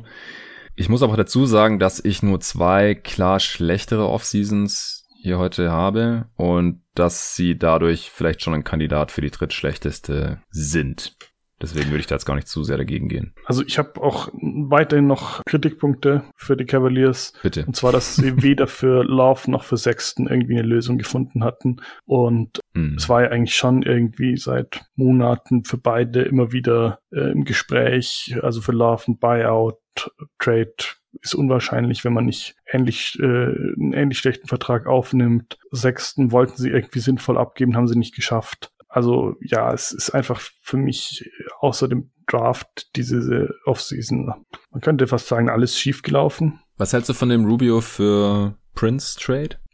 Das ist so die Kategorie begrenzt interessant, würde ich mal sagen. also da, da hatte ich mir dann eigentlich noch gedacht, der kam ja relativ früh. Ich glaube vor der Draft noch, ja. Also äh, ich glaube, durchgeführt wurde dann erst etwas später. Ja, aber die Meldung kam vor der Draft, ja. Genau, da, aber da dachte ich mir dann halt schon so, warum zahlt man für Rubio, wenn man eigentlich eh schon eine überladene Guard-Rotation hat? Also jetzt mit, mit Sexton Garland und ähm, Wings ist ja irgendwie nicht viel los. Ja, das stimmt. Also die werden relativ viel, relativ viel klein spielen. Also sie haben halt noch Okoro, den Top-Pick der letzten Saison. Und ansonsten ja, ist da jetzt echt nicht mehr viel Spielmaterial da. Also Cherry Osman, der auch ganz ordentlich verdient mit seinen 8 Millionen, vielleicht will man den noch ein bisschen showcasen. Und ansonsten laufen halt noch irgendwie Dylan Windler, Damian Dodson und Konsorten rum. Haut jetzt kein vom Sock, vom Hocker. Und Love, ja, das stimmt. Also vor allem spätestens jetzt nach dem Marken Signing gibt's ja eigentlich nicht mehr wirklich viel Spielzeit für den. Also mit Showcasen ist dann da auch nichts mehr. Vielleicht hält er einfach die Klappe und sagt seine 31 Millionen ein und macht ein bisschen den Mentor von der Bank. Oder er verzichtet halt auf einen Haufen Geld, ähnlich wie Black Griffin, und dann könnte man ihn rauskaufen, weil ansonsten haben die Cavs auch gar keinen Anreiz, das zu tun. Weil wenn ein Spieler mal rausgekauft ist, kann man halt mit diesem toten Salary einfach gar nichts mehr anfangen und er bekommt halt noch 60 Millionen jetzt für die kommende und folgende Saison. Und wenn dann Love auf 10, 15 Millionen oder so davon verzichtet, selbst wenn er auf 20 verzichtet, hat man immer noch 40 Millionen, die tot sind in den Büchern, die kann man nicht traden und gar nichts. Das ähm, würde dir wahrscheinlich wieder richtig gut gefallen. Also ehrlich gesagt, äh, solange sie ihn nicht stretch raven, ist alles in Ordnung.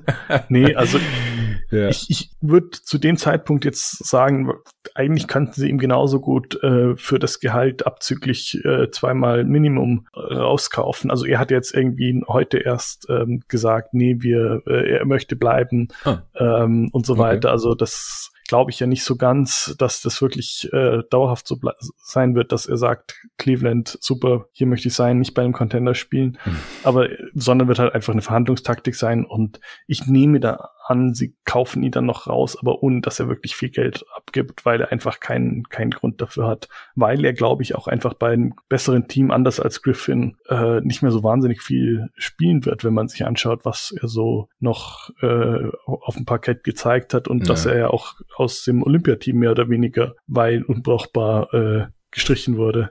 Ja, Suns-Fans spekulieren irgendwie schon, dass man ihn noch abstauben kann fürs Minimum oder so. Also als, als vierten Big in, im, also als vierten Vierer oder Fünfer in der Rotation könnte ich mir irgendwie vorstellen, einfach als größere Variante da irgendwie hinter Crowder und Cam Johnson oder so oder mal als Small, Small Ball Fünfer anstatt.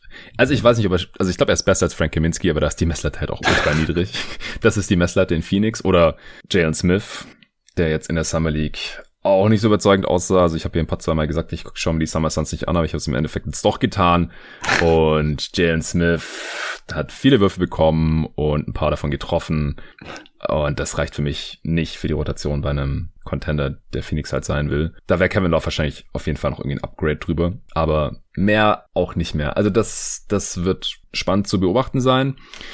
Aber das Marketing Signing deutet ja schon darauf hin, dass damit Love spielerisch zumindest auch nicht mehr großartig geplant wird. Und genau, also nach dem Trade für Rubio habe ich eigentlich auch ziemlich stark mit einem Sexton-Trade gerechnet, weil ansonsten ist es wieder ein sehr, sehr kleiner Backcourt und Sexton und Garland nebeneinander, das ist einfach nicht besonders vielversprechend. Ich halte Garland für den vielversprechenderen Spieler und er hat ja auch noch ein Jahr mehr Vertrag. Sexton ist jetzt einfach entweder expiring oder man muss ihn verlängern. Wenn die Cavs ihn jetzt irgendwie verlängern würden, es sei denn, das ist mega günstig, dann würde ich sie für verrückt erklären. Das heißt, er, er muss eigentlich getradet werden. Er ist für mich perspektivisch halt irgendwie ein Scoring Guard bei einem guten Team von der Bank. Und da, das, das passt halt aktuell bei den Cavs in ihrer Situation irgendwie noch nicht, ihn jetzt schon zu bezahlen, finde ich. Genau, also wie gesagt, ich würde da jetzt gar nicht großartig dagegen gehen, dass die Cavs eine der schlechteren Offseasons hatten. Also unabhängig von dem Pick, weil Mobley an drei, das sieht sehr, sehr vielversprechend aus und das können wir aber jetzt noch nicht wirklich hier mit einfließen lassen. Und es ist halt auch keine Entscheidung gewesen. Also an drei war klar, Green oder Mobley ist da und dann nimmt man den fertig. Also das ist keine ja, Leistung. Ja.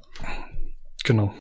Okay, ich würde jetzt mal mein erstes Team raushauen bei den Flops und ich habe es vorhin schon angedeutet das sind die New Orleans Pelicans. Weil, also das Team, ich bin mir überhaupt nicht sicher, ob das besser ist als letzte Saison, ehrlich gesagt. Und wenn dann nicht viel. Und wenn sie besser abschneiden, dann wahrscheinlich, weil Zion Williamson nicht verletzt war und nochmal besser geworden ist. Weil das passt für mich immer noch nicht so wirklich und vor allem auch der Prozess, wie man jetzt hier wieder angelangt ist, wild. Also man hat erstmal irgendwie Capspace freigeschaufelt, indem man Adams und Bledsoe gedumpt hat. Man hat dabei noch Valanciunas abgestaubt, den ich als Offensiv-Upgrade gegenüber Adams ansehe in diesem Team, aber lang kein perfekter Fit neben Zion, leider.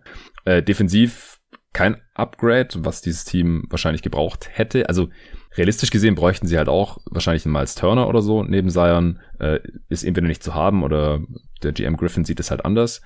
Ähm, dann, dafür hat man ja quasi mit einem niedrigeren Pick bezahlt. Man hat ja in der Draft dann quasi runtergetradet, hat Trey Murphy gezogen, alles gut, aber wie gesagt, das äh, wiegt jetzt hier bei mir nicht so schwer. Dann hat man Lonzo nicht gehalten, ich habe keine Ahnung warum. Also er ist einfach viel besser als jeder andere Spieler, den sie jetzt hier haben. Klar, er war ein bisschen teurer, aber er passt ja auch von der Timeline her eigentlich ganz gut zu Zion. Also Lonzo ist drei Jahre älter als Zion Williamson. Und dann stattdessen teilen sich da jetzt die Point Guard Duties irgendwie Devonta Graham, den ich bei einem Winning Team nicht für einen Starter halte. Ist halt auch so die Kategorie Scoring, Shooting Guard von der Bank. Defensiv viel zu anfällig und halt auch offensiv ziemlich eindimensional, weil er halt innerhalb der Dreilinie mega ineffizient ist. Und wenn der Dreier nicht fällt, dann gute Nacht. Saturanski, ja, Backup eigentlich, ähm, sollte nicht starten, muss aber vielleicht. Oder Carol Lewis macht einen Schritt nach vorne, der war aber schon im Kader. Nikhil Alexander Walker muss man hoffen, dass er irgendwie besser wird, war auch schon im Kader. Jackson Hayes ist, ist weiterhin da irgendwie der Backup, fand ich damals schon einen zu hohen Pick. Sollte jetzt natürlich auch nicht mit einfließen. Ähm, Josh Hart hat man gehalten, das war noch eine Transaktion. Da gab es irgendwann auch keinen Markt mehr. Da war vor Markern quasi der letzte Restricted Free Agent, wo man davon ausgehen musste, dass der irgendwie ein zweistelliges Millionengehalt haben möchte. Hat auch die 12 Millionen bekommen und ich finde den Deal auch gut für die Pelicans. Das ist überhaupt kein Minus. Äh, 12 Millionen ist in Ordnung für ja so Wing von der Bank irgendwie wahrscheinlich kann mal starten, wenn er muss. Und vor allem sind die Jahre zwei und drei ähm, nicht garantiert, wo er so knapp 13 Millionen verdienen kann. Das ist ein teamfreundlicher Deal. Man hat Hernan Gomez gehalten als Backup-Big, der auch überhaupt nicht verteidigen kann. Garrett Temple kam noch im äh, Sign and Trade mit den Bulls zurück für ungefähr 5 Millionen. Ist okay, als irgendwie ein Guard von der Bank, der ein paar Minuten bekommt. Aber das Team ist einfach zu schlecht, wenn man mit Zion mal gewinnen möchte, was ja offensichtlich der Plan war. Sonst hätte man ja nicht diesen Cap Space versucht frei zu schaufeln, um dann irgendwie auf Lowry oder vielleicht sogar Chris Paul zu gehen. Dass das relativ unwahrscheinlich war, war irgendwie auch ersichtlich. Und jetzt steht man hier irgendwie mit Devontae Graham als große Off-Season-Verpflichtung da. Das ist einfach mies gelaufen. Ja, da kann ich in keinem Punkt widersprechen, hatte ich auch auf der Liste. Ähm, also was ich noch interessant finde, was wohl dazu beigetragen hat, äh, dass es so schlecht lief, ist, dass einfach ihnen die Spieler abgesagt haben, Rei rein äh, der Reihe nach. Also Laurie war wohl, hatte sie wohl irgendwie als drittes Team auf der Liste oder sowas, heißt, sie waren chancenlos und Tim Hardaway Jr. hat wohl weniger Geld von den Mavs vorgezogen. Ei, ei, ei. Und ähm, ja, also deswegen ist es irgendwie verständlich, dass sie mit dem Cap Space nichts anfangen konnten. Aber das macht halt diesen Salary Dump. Sie haben ja auch noch einen First Rounder gezahlt, um Bledsoe loszuwerden. Also den Lakers 20, ah, stimmt. 22 ja, ja, ja, stimmt, First. Also das heißt. Aber der ist geschützt für, auch immerhin für ja, die Pelicans. Ja, ja, also in, hat, hat Protections drauf, aber letztendlich haben sie halt nicht nur von 17 auf 10, äh, nein, von 10 auf 17 runtergetradet, äh, sondern haben zusätzlich auch noch einen First abgegeben ja, ja. in diesem, ähm, diesem Deal mit, ähm, mit den Grizzlies. Und zusätzlich haben sie ja auch noch für Graham, wenn ich das gerade richtig gesehen habe, ähm, First, First abgegeben. Ja. abgegeben. Und für Lonzo also, keinen zurückbekommen, by the way, von den Bulls.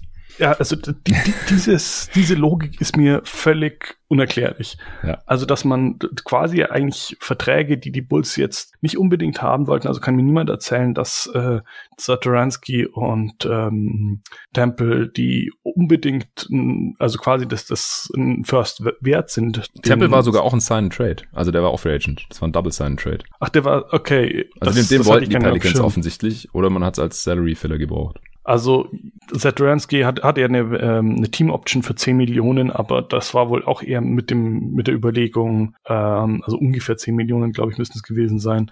Ja. Ähm, das war ja mit der, ziemlich sicher mit der Überlegung, ihn so zu vertraden. Und das, äh, ja, für, für den besseren Spieler, also klar besseren Spieler, ich glaube, es gibt kaum jemand in der Liga, der äh, Ball nicht für viel interessanter, besser, jetzt mehr Upside halten würde, dass man dafür keinen First bekommen hat, also gar nichts an Assets, aber dann für Graham einzahlen musste. Ja. Der ist immerhin Lottery Protected, ist der 2022er. Du meinst jetzt für der Pelicans, ähm, der nach Charlotte geht, genau. Ja, ja. Ansonsten wird es, also wenn die Pelicans jetzt die Playoffs verpassen sollten und in der Lottery landen, dann äh, werden das zwei Second Rounder 2022 und 2024. Also es ist nur ein First, wenn sich der Trade insofern für die Pelicans austeilt, dass sie die Playoffs erreichen. Immerhin. Ja, ja, ja also es, es äh, könnte schlimmer sein mit dem Pick, aber das macht den Trade nicht, also dieses Missverhältnis ja, ja. zwischen den beiden Bestandteilen äh, nicht viel besser.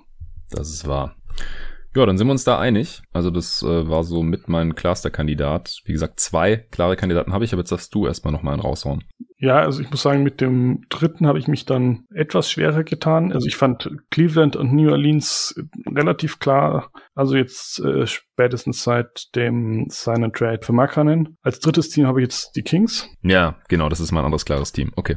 Wobei ich da aber sagen muss, also da finde ich es jetzt schwierig, irgendwie so die einzelnen Moves wirklich zu kritisieren, ähm, sondern das irgendwie Gesamtgefüge passt für mich einfach gar nicht zusammen. Also ähnlich wie bei den Cavs, dass einfach der Kader sehr wild aussieht.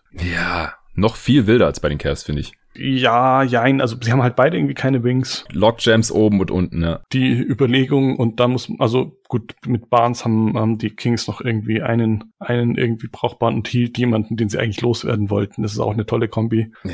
Ja, also ich fand jetzt eben bei den Kings nichts katastrophal, aber die Signings, der Draft-Pick, gingen halt irgendwie alle auf Spielertypen, die sie schon hatten. Also jetzt Holmes war okay, finde ich. Aber danach ja. dann, äh, dass, dass sie dann halt lauter Bigs quasi noch gesigned haben, wo man sich jetzt denkt, Alex Len macht jetzt den Unterschied, dass es ins Plane-Tournament schaffen oder sowas und äh, muss man ihm dafür wirklich äh, knapp acht Millionen garantieren? Ich weiß sowas? ja nicht mal, ob der spielt, weil sie haben ja, erstmal haben sie ja für Tristan Thompson getradet. Das war noch vor dem Holmes Resigning und vor dem Land Signing. Das war ja ähm, gegen DeLon Wright im Prinzip. Ja. Dass man den wegtradet, verstehe ich, wenn man Davian Mitchell draftet und schon Fox und Halliburton im Kader hat, dann ist da einfach keine Spielzeit mehr. Es man spielt Three-Guard-Lineups und packt ihn auf die drei. Was ich wahrscheinlich im Nachhinein sinnvoller gefunden hätte, als für Tristan Thompson zu traden, weil den kannst du wirklich nur auf die fünf stellen. Und wenn du Holmes eigentlich resignen möchtest und Thompson schon hast und Bagley auch noch, den du auch noch ein paar Minuten auf der fünf wahrscheinlich geben solltest, dann brauchst du doch Len keine Biannual Exception über 3,7 Millionen über zwei Jahre hinlegen. Also dann im zweiten Jahr 3,9. Also 8 Millionen über zwei Jahre knapp für Alex Len, wenn du eigentlich Holmes resignen möchtest. Dann hast du ja schon Jimmy Simetu im Team gehabt, der auch Minuten auf der 5 wahrscheinlich bekommen sollte. Der hat jetzt in der Summer League auch Dreier geballert und wird offiziell als Powerford gelistet, aber eigentlich ist big. Dessen Vertrag hat man garantiert. Und dann hat man noch, um das Ganze zu krönen, als siebten Big sozusagen, Damian Jones Team Option gezogen oder seinen Vertrag garantiert. Warum? Also das ist einfach nur wild. Und wie gesagt, also die, die letzten paar Moves, whatever, on the margins, das wiegt nicht so schwer, aber halt Alex Land, für den die bei Anil rauszuschmeißen oder im Endeffekt haben sie ihre Mid-Level auch nicht genutzt, können sie noch umwidmen und dann halt die Mid-Level nehmen, dann haben sie nächstes Jahr noch die Biannual, wenn sie sie brauchen sollten. Aber ist ja egal. Also dem halt irgendwie knapp vier Millionen zu geben, wenn du schon Thompson hast und Bagley und Holmes halten möchtest, das verstehe ich halt gar nicht. Nee, nee, also weswegen ich sie nicht, nicht höher auf meiner Flop-Liste habe, ist, dass ich mir auch denke, letztendlich die, die acht Millionen für Alex Len sorgen nicht dafür, dass das die Richtung des Teams sich in irgendeiner Weise völlig verschiebt oder sowas. Also, ja, also dass es dadurch ja, ja. viel viel schlechter wird. Vielleicht ist er sogar noch tradebar, weil sich irgendjemand denkt, ja, okay, wir könnten noch einen relativ günstigen Big für irgendeinen, keine Ahnung, äh, ehemaligen äh, gedrafteten Rookie, der wenig gezeigt hat oder sowas. Mhm. Das ist, denke ich, noch machbar. Also deswegen finde ich die, die einzelnen Deals gar nicht so schwerwiegend, sondern eher das Problem, dass sie halt auch keine ihrer Baustellen gelöst haben. Also sie wollten ja wohl Heal werden. Das hat nicht geklappt. Ähm, ja. Barnes ist, glaube ich, auch eher jemand, den man vielleicht mal äh, abgeben sollte, solange man dafür noch einen Gegenwert bekommt. Und ich glaube, an Bagley wollten sie jetzt auch nicht mehr unbedingt festhalten. Aber da ist halt quasi nichts passiert. Ja, eben, die sind alle noch da. Das Team sieht total unfertig aus. Ich kann mir vorstellen, dass die Stimmung da ein bisschen komisch ist. Im Lockerroom, Bagley wollte doch schon letztes Jahr irgendwann weg. Hat doch sein, war das sein Vater, der das getweetet hat? Also dann Hield war schon mit einem Bein in Los Angeles, bevor die dann Westbrook bekommen haben, so ungefähr. Barnes war auch schon in X-Gerüchten, hat aber immerhin noch bis 2023 Vertrag und der Vertrag ist declining, also müssen sie immer noch nicht unbedingt traden, können sie immer noch warten, wenn sie Bock haben. Äh, was ich vorhin noch vergessen habe, sie haben so viele Bigs, ich vergesse jedes Mal einen, wenn ich die versuche aufzulisten, aber ich habe es jetzt vor mir. Ähm, sie haben ja noch Kita gedraftet in der zweiten Runde, also der wird jetzt auch niemals ja. Spielzeit sehen. Super weird. Sie haben Terrence Davis gehalten für 8 Millionen über zwei Jahre, finde ich okay. So als athletischen, shooting, scorenden, bisschen streaky Wing, einfach weil sie da sonst auch nicht viel haben. Maurice Harkless haben sie gehalten als größeren athletischen Defensiv-Wing, der überhaupt nicht werfen kann, äh, für 9 Millionen über zwei Jahre, ja, finde ich auch okay, denke ich. Bisschen teuer vielleicht. Aber das Team, also man will ja weiterhin ins Play-In mindestens. Also Rana, die will, will weiterhin gewinnen mit diesem Team und ich verstehe es auch. Man hat Darren Fox hier in der Edge 23 Season und hat seit er da ist halt noch nicht wirklich was gewonnen. Also man hat ja sowieso schon seit Ewigkeit nichts mehr gewonnen. Aber wäre halt wahrscheinlich ganz schön, wenn man das irgendwann wieder tun könnte. Aber gerade in diesem Westen, in dieser Situation, mit diesem Kader und den Assets, den man hatte, wird es wahrscheinlich eh nix. Und dann finde ich die Strategie nicht gut und die Umsetzung finde ich noch schlechter und deswegen sind sie für mich auch ganz klar drin. Ich finde die Offseason der Pelicans auch schlechter, weil es da noch schwerwiegender ist, was sie jetzt gemacht haben in dieser Offseason. Sie hatten ganz andere Möglichkeiten und es ist halt noch viel wichtiger als jetzt bei den Kings, weil Fox ist langfristig unter Vertrag, als bei den Pelicans, weil Zion, da ist es halt deutlich wichtiger, dass man den mal irgendwie zufriedenstellt und mal irgendwas ja, gewinnt. Ja, aber der zentrale Unterschied ist, die Kings haben weder Picks verbrannt wirklich für irgendwelche genau. Salary Dumps ja. oder sowas, noch haben sie irgendwie durch Stretch Waves sich äh, langfristige Nachteile eingehandelt. Ja. Also deswegen, wegen so jemand wie Len Har Harkless oder sowas, würde ich deswegen äh, jetzt nicht, nicht allzu hoch oder allzu negativ da einschätzen, sondern es ist halt einfach eher das Problem, dass das Team so keine Richtung hat, was sich ja. vielleicht mit irgendeinem Mid-Season-Trade mehr oder weniger beheben lässt. Ja, das ist richtig, aber wir müssen ja Stand jetzt bewerten. Ja, ja. Ja, klar, nee, aber ich, ich sag mal, New Orleans sind auf jeden Fall, egal wie es weitergeht, sehr komische Deals gewesen. Also da denke ich, kann man schlecht was, was Positives reinlesen. Also zum Beispiel diese, diese Dynamik, dass sie da keinen der Free Agents, die sie anscheinend wollten, bekommen haben bei Sacramento ist es halt so, es ist mehr von, von dem Gleichen, was man jetzt irgendwie in den letzten Monaten bis Jahren gesehen hat. Ja. Ähm, also letztendlich hätte, könnte man ihnen dafür auch rückblickend für die letzten paar Saisons noch einen der schlechtesten Offseasons äh, vorwerfen. Da, da, hat sich jetzt in dieser Offseason, finde ich, nicht wahnsinnig viel verschlechtert, aber ich habe es eben auch mit drin, weil ich sagen würde, irgendwann müssen sie sich da mal entscheiden, wo es hingehen soll. Ja, also bei New Orleans, da könnte man vielleicht noch erwähnen, das haben wir jetzt noch nicht gemacht, dass sie immerhin halt einen neuen Headcoach haben. Ich habe vorhin erwähnt, dass sie Van Gundy gefeuert haben und sie meint Willie Green reingeholt. Aber ist ein Rookie-Headcoach. Keine Ahnung, wie gut Willie Green als Headcoach ist, vor allem mit diesem Roster. Wir werden sehen. In äh, Sacramento ist ja nach wie vor Luke Walton am Werk. Gut, dann äh, haben wir hiermit also ich habe noch kein drittes Team jetzt gesagt. Ich würde mich bei den Cavs anschließen. Ansonsten wollte ich dich mal noch fragen, du wolltest noch was zu den Hornets gleich sagen, das weiß ich schon, aber wie fandst du denn die Offseason der Mavs jetzt? Bei den Mavs ist es auf eine gewisse Weise ähnlich wie bei Sacramento, natürlich auf einem ganz anderen Level, ja. dass ich eigentlich die Moves alle okay finde. Also ich find, fand die Entscheidung schlüssig, wenn man eh dem Hardaway halten will, dass man dann über dem Cap bleibt. Hast du in der Mock-Off-Season ja auch so gemacht? G genau. Ähm, ich finde auch jetzt den Vertrag oder die, die Verträge kann man gleich äh, beide nennen für Bullock und Sterling Brown. Okay. Ja. Bullock ist ja zum Beispiel auch noch das letzte Jahr nicht voll garantiert und sowas. Also da denke ich, kann man, kann man damit leben. Jetzt auch, dass sie Boban Marjanovic nochmal gezahlt haben. Was soll's? Aber irgendwie die, die ganze Stimmigkeit sehe ich da nicht. Also erstmal, man hat sich ja quasi nur Wings in Kader geholt bisher, solange nicht noch irgendwas mit Goran Dragic passiert. Ja. Aber die Baustellen, die ich jetzt letzte Saison eigentlich in erster Linie gesehen hätte, wäre erstens wirklich in den Playoffs spielbarer Big und zweitens jemand, der neben oder wenn es, äh, wenn, wenn Doncic sitzt, ähm, mm. noch ein bisschen äh, Offense kreieren kann. Das ist beides nicht äh, gelöst aus meiner Sicht. Ja. Und stattdessen versucht man anscheinend weiter äh, auf den großen Positionen irgendwie mit einer Rotation aus äh, Power, Collie Stein, Marjanovic und dann irgendwie ein paar Smallball-Minuten vielleicht noch irgendwie da, da sich das zurechtzustückeln. Ja, und Porzingis halt. Ja, ja, klar. Porzingis äh, hatte ich jetzt als Gesetz äh, gesehen, weil wenn man ihn so viel zahlt, dann ist, ist klar, der muss weiterspielen. Und da hatte ich auch schon gesagt, den kannst du eigentlich nicht sinnvoll abgeben, weil ihn nach den Playoffs niemand äh, so bezahlt, wie es die Mavs bräuchten, um irgendwo was davon zu haben. Also deswegen ist, ist mein Fazit so insgesamt, es ist eigentlich irgendwie zu wenig passiert. Aber weil die Deals okay sind, würde ich sie jetzt nicht zu den schlechtesten Off-Seasons packen. Ja, genau. Also ich finde die Transaktionen, die sie getätigt haben, im, im Vakuum auch voll in Ordnung. Also man hat im Prinzip Josh Richardson durch Reggie Bullock ersetzt, wenn man so will. Man hat noch eine Trade Exception für Josh Richardson bekommen. Und auch Sterling Brown kann ein unterer Rotationswing sein. Aber es ist halt schon ein bisschen riskant, dass man jetzt im Prinzip dasselbe Team hier mehr oder weniger nochmal rausschickt und einfach hofft, dass es besser läuft als letzte Saison, was nicht unwahrscheinlich ist. Aber letzte Saison haben ja viele Teams äh, Corona-Ausbrüche gehabt und dergleichen. Und also es ist halt riskant, im Prinzip auch darauf zu hoffen, dass Porzingis einfach besser ist als letzte Saison. Kann passieren, aber muss nicht.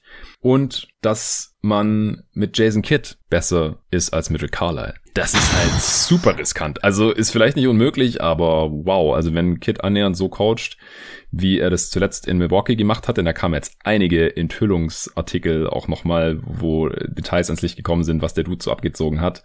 Also das würde ich schon hier mit einfließen lassen, definitiv. Das Coaching Hire ist kein Rookie Head Coach, sondern wir haben es halt schon mal gesehen und das war halt richtig, richtig mies. Er wäre nicht der erste Head Coach, der bei seinem dritten Gig ist es ja auch schon. Also Brooklyn gab's, war ja auch schon mal Head Coach, der dann besser ist äh, nach ein paar Jahren als Assistant. Monty Williams ist ja auch so ein Kandidat, aber der war halt erstens nicht, nicht so mies wie Jason Kidd. Zweitens waren viel mehr Jahre dazwischen und es gab auch nicht diese ganzen weirden Stories. Also ich bin da schon ziemlich skeptisch, was Jason Kidd als neuen Head Coach der Mavs angeht. Ja, das hatte ich ja auch schon auf Twitter öfter erwähnt, bin ich absolut bei dir. Das hatte ich jetzt gerade erfolgreich verdrängt. äh, danke, dass du es nochmal erwähnst. Nein, alles gut. ähm, aber ja, also die, die Kombination auch und allein schon die ganze Unruhe, die da im Team war, weil man ja daraus äh, auch schließen kann, dass da die letzten Jahre einiges schiefgelaufen ist. Nicht klar war, wer jetzt wirklich was äh, zu sagen hat im Team. Anscheinend dann ja Rick Carlisle und Donny Nelson, sage ich mal, nicht im Guten gegangen sind und sowas. Also das mhm. ist einfach miserables Zeichen, denke ich. Andererseits macht es auch ein bisschen vielleicht nachvollziehbar, dass die Mavs jetzt vermeiden wollten, quasi als Schnellschuss irgendwie riesige Veränderungen im Kader durchzuführen. Also kann ich schon nachvollziehen, dass man da jetzt als äh, neuer GM ähm, Nico Harrison vielleicht nicht irgendwie die, die ganz großen Trades aus dem Hut zaubern möchte, sondern jetzt eher irgendwie eben den, also dem Hardaway Jr. hat ja gut funktioniert, letzte Saison, hält man, ist nachvollziehbar und dann schaut man, wen kriegt man für die Exceptions sinnvoll ist und dann kann man mit der Trade Exception, mit den kleineren Gehältern vielleicht im Laufe der Saison oder sowas noch was Machen. Also die Situation der Mavs war halt auch einfach nicht gut. Ja, war nicht so gut wie gemeinhin angenommen, glaube ich. Ich glaube, da hatten viele Fans ein bisschen unrealistische Vorstellungen, was man hier in der Free Agency so reißen kann mit Lowry oder DeRozan oder so und es ist auch mal dahingestellt, ob das jetzt so viel besser gewesen wäre, wenn DeRozan gekommen wäre.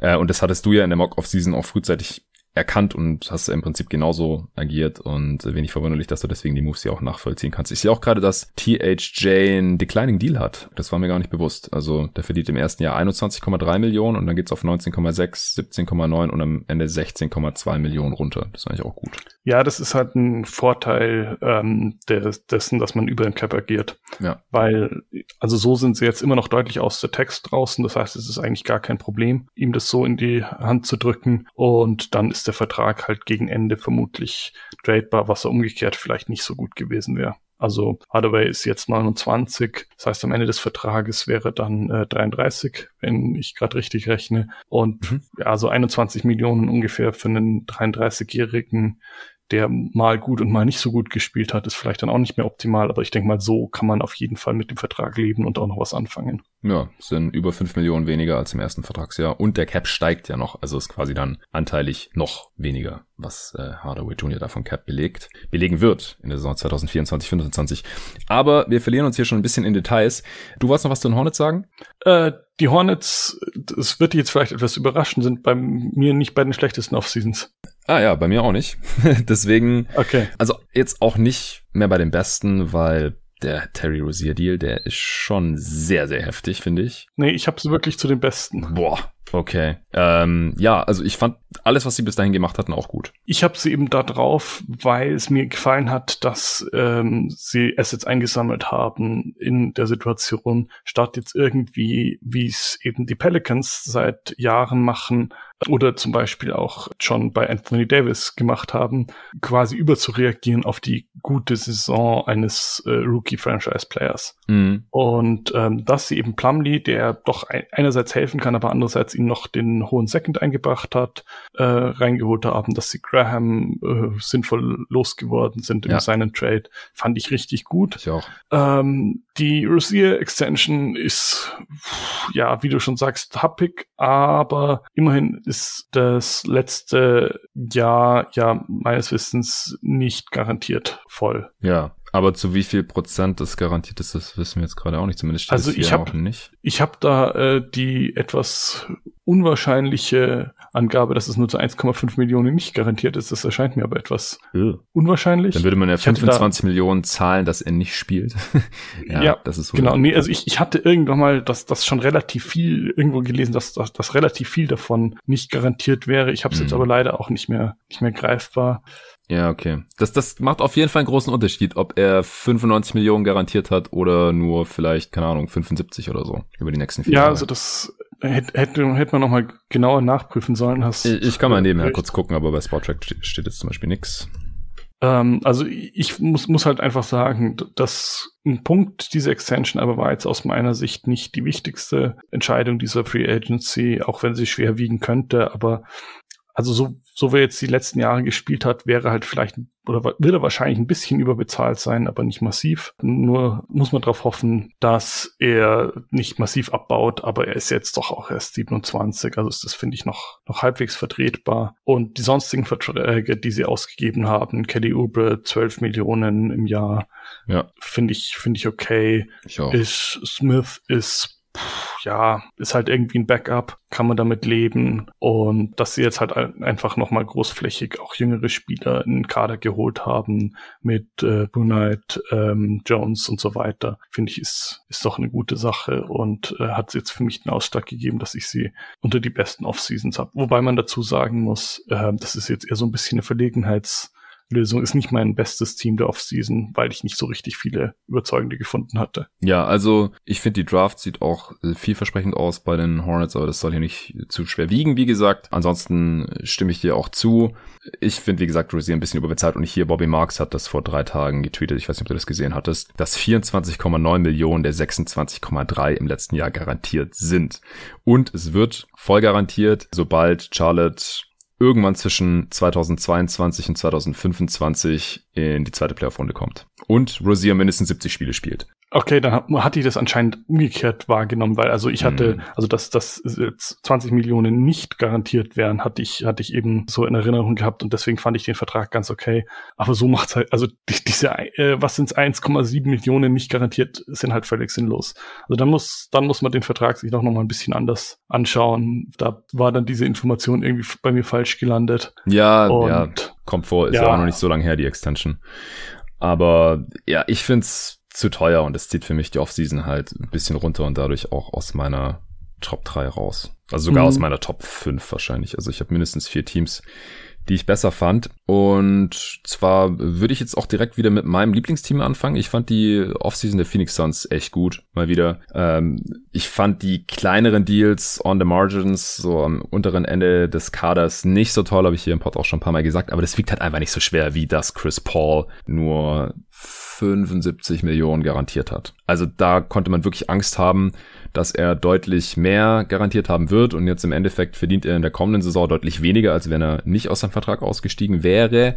Und dann in der folgenden Saison ist noch voll garantiert mit äh, ungefähr 30 Millionen. Und danach ist halt nur noch die Hälfte garantiert. Das heißt, dann kann man sich halt überlegen, ob man ihm nochmal diese 30 Millionen zahlt oder ob man ihm 15 Millionen zahlt dafür, dass äh, er dann weg ist und man halt das Geld anderweitig investieren kann. Und das vierte Vertragsjahr, wo er dann auch wirklich schon alt ist, das ist dann die Age 39 Season, da, das ist total ungarantiert. Und das ist eigentlich eine ideale Lösung. Also das ist viel besser, als ich erhofft hatte. Dazu ist Cameron Payne noch viel billiger, als ich äh, mir hätte träumen lassen, mit 6,5 Millionen in der jetzt folgenden Saison, danach 6 Millionen, also auch die kleine Deal. Und auch das letzte Vertragsjahr ist nicht komplett garantiert. Ich glaube, da sind nur 1,5 oder 2 Millionen garantiert. Äh, wenn sie es komplett garantieren, sind es wieder 6,5 Millionen. Also das sind halt die zwei großen Deals gewesen. Der Starting Playmaker, All-NBA-Spieler, wichtigster Spieler der letzten Saison mit Chris Paul. Zumindest in der Regular Season der wichtigste Spieler. Während den Playoffs der wichtigste Spieler war, kann ich schon mal hier anteasern. Da habe ich mich mit Nico beim Top-Spieler-Podcast relativ ausführlich drüber unterhalten oder wir haben es diskutiert, sagen wir mal so. Und äh, Campaign halt der Backup, der auch eine super Saison gespielt hat. Das waren die beiden wichtigsten Moves und die sind hier echt extrem gut geregelt worden, finde ich. Ja, finde ich interessant. Ich würde dir da gar nicht widersprechen bei der einzelnen Beurteilung. Ich fand es nur irgendwie ein bisschen zu unspektakulär, um sie jetzt auf die Liste zu packen. Weil du es erwartet hattest oder oder ja, weil das also Team das, das, gleiche ist wie vorher? Also so eine Kombination aus beiden, würde ich hm. sagen. Also bei, bei Payne hätte, hatte ich damit gerechnet, also hatten wir, glaube ich, auch in der, der Mock-Off-Season hat er etwas mehr bekommen. Also so ungefähr Mid-Level-Niveau hätte ich erwartet, so, so knapp 10 Millionen vielleicht. Ja, also in der Mock-Off-Season hat er, glaube ich, die, den vollen Early Bird Deal bekommen. Ja, das mü müsste ja so um den Dreh sein. Genau, sowas in, in ja, die knapp Richtung. Knapp 12 Millionen ne, sind das. Ja. Ähm, also der Vertrag ist auf jeden Fall gut, aber macht jetzt halt sportlich erstmal nicht so einen Unterschied, äh, ob der noch ein paar Millionen mehr bekommt. Und ja, Chris Paul, klar, also als, äh, als man zuerst dachte, er hätte die vollen vier Jahre 120 Millionen garantiert, da dachte ich mir, uff, das ist happig. Ja. Ich sag mal, das dritte Jahr, das ist nur halb garantiert ist, das macht wahrscheinlich, spielt wahrscheinlich keine so große Rolle, außer man kommt irgendwann an den Punkt, dass man Buyout verhandeln muss oder sowas. Weil es bedeutet halt in den meisten Fällen, wenn du ihn wavest, dann hast du auch einfach sehr viel Geld irgendwie äh, ins Nichts gesetzt quasi. Weil das kannst du doch dann auch stretchen. Das sind dann 5 Millionen pro Jahr. Das kannst du auch stretchen, aber wie du weißt, äh, ja, bist du kein Fan von Situation weiß, wirklich, äh, also in sehr wenigen Situationen finde ich das wirklich sinnvoll. Jetzt im jetzigen Zeitpunkt haben sie dann nur Devin Booker im Roster Sheet stehen. Ich gehe davon aus, dass sie noch Aiden und Bridges äh, verlängern, aber man könnte halt mit Capspace arbeiten im Sommer 2023. Wir haben jetzt vorhin lang und breit besprochen, dass das wahrscheinlich gar nicht so attraktiv ist, aber man ist halt zumindest mal ziemlich äh, flexibel in dem Sommer dann. Ja, aber also ich, also was mein Punkt sozusagen ist, dieses dritte Jahr, das ist halb garantiert ist. Ich würde mal einfach ziemlich sicher davon ausgehen, dass er das noch bei den Suns ja, verbringt, wahrscheinlich schon. Stand jetzt. Ja. Und ja, dann, also wenn man davon ausgeht, das vierte Jahr ist relativ egal, weil wahrscheinlich hätte er dann, wenn er noch bleiben will, mit 38, dann hätten sie ihm das auch nochmal gegeben sozusagen. Also das halt jetzt für eher irrelevant und dann ist es halt einfach irgendwie drei Jahre, also praktisch dürften es wahrscheinlich drei Jahre 90 Millionen sein. Ja. Ist, ist okay, ist äh, jetzt nicht irgendwie die äh, Katastrophe, die man vielleicht hätte befürchten können, wenn er wirklich jetzt nochmal jeden Cent rausholen möchte oder sowas. Ja, und es ist halt, äh, man darf halt nicht vergessen, finde ich, dass es nur in Anführungsstrichen doppelt so viel ist, wie er jetzt, wenn er gewollt hätte, allein in der nächsten Saison bekommen hätte, wenn er nicht aus dem Vertrag ausgestiegen wäre. Ja, ja, also es, es ist alles, finde ich, völlig okay. Also es ist wirklich auch eine solide Offseason für die Suns, aber finde ich jetzt halt beides nicht so überragend, nicht auch, auch auch von GM-Seite halt irgendwie nicht für so kompliziert, irgendwie, dass es mir den Spot in den Top of Seasons wert wäre. Ja, also überragend hätte es werden können, wenn man jemand anderem statt Javel McGee 5 Millionen gegeben hätte. Millsap zum Beispiel hätte ich da besser gefunden. Oder wenn man äh, sogar irgendwie noch ein größeres Upgrade reinbekommen hätte für die Mid-Level. Äh, das ist nicht passiert. Man hat im Endeffekt Kaminski gehalten fürs Minimum. Bin ich auch kein Fan von. Alfred Payton reingeholt fürs Minimum hätte ich mir auch was, einfach was potenziell in den Playoff Spielbares gewünscht.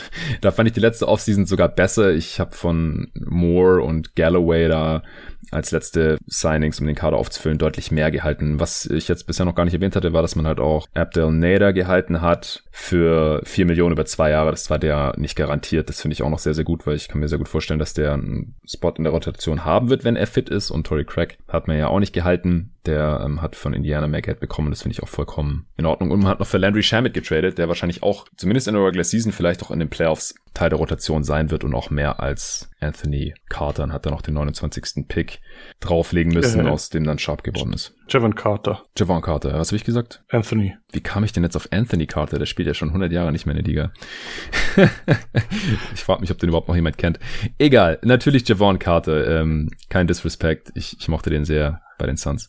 Ja, also das ist auch so ein Trade, wo ich mir dachte, hm, ja, kann man machen. Also Javon Carter wurde ja jetzt vor, wann war es? Vor drei Jahren dann vor, im, relativ hoch in der zweiten Runde gedraftet, noch ein First Rounder für Shamit, der jetzt irgendwie ziemlich umgereicht wird. Ja. Ja, es ist halt auch irgendwie so ein Trade, finde ich okay, finde ich nicht grandios, äh, bedeutet für mich nicht, dass ich sie irgendwie in dieser Liste höher oder tiefer schieben würde. Ja, für mich auch nicht, weil da gehen die Meinungen wirklich auseinander. Manche Fans sind da total hyped und finden Landry Shamet voll geil.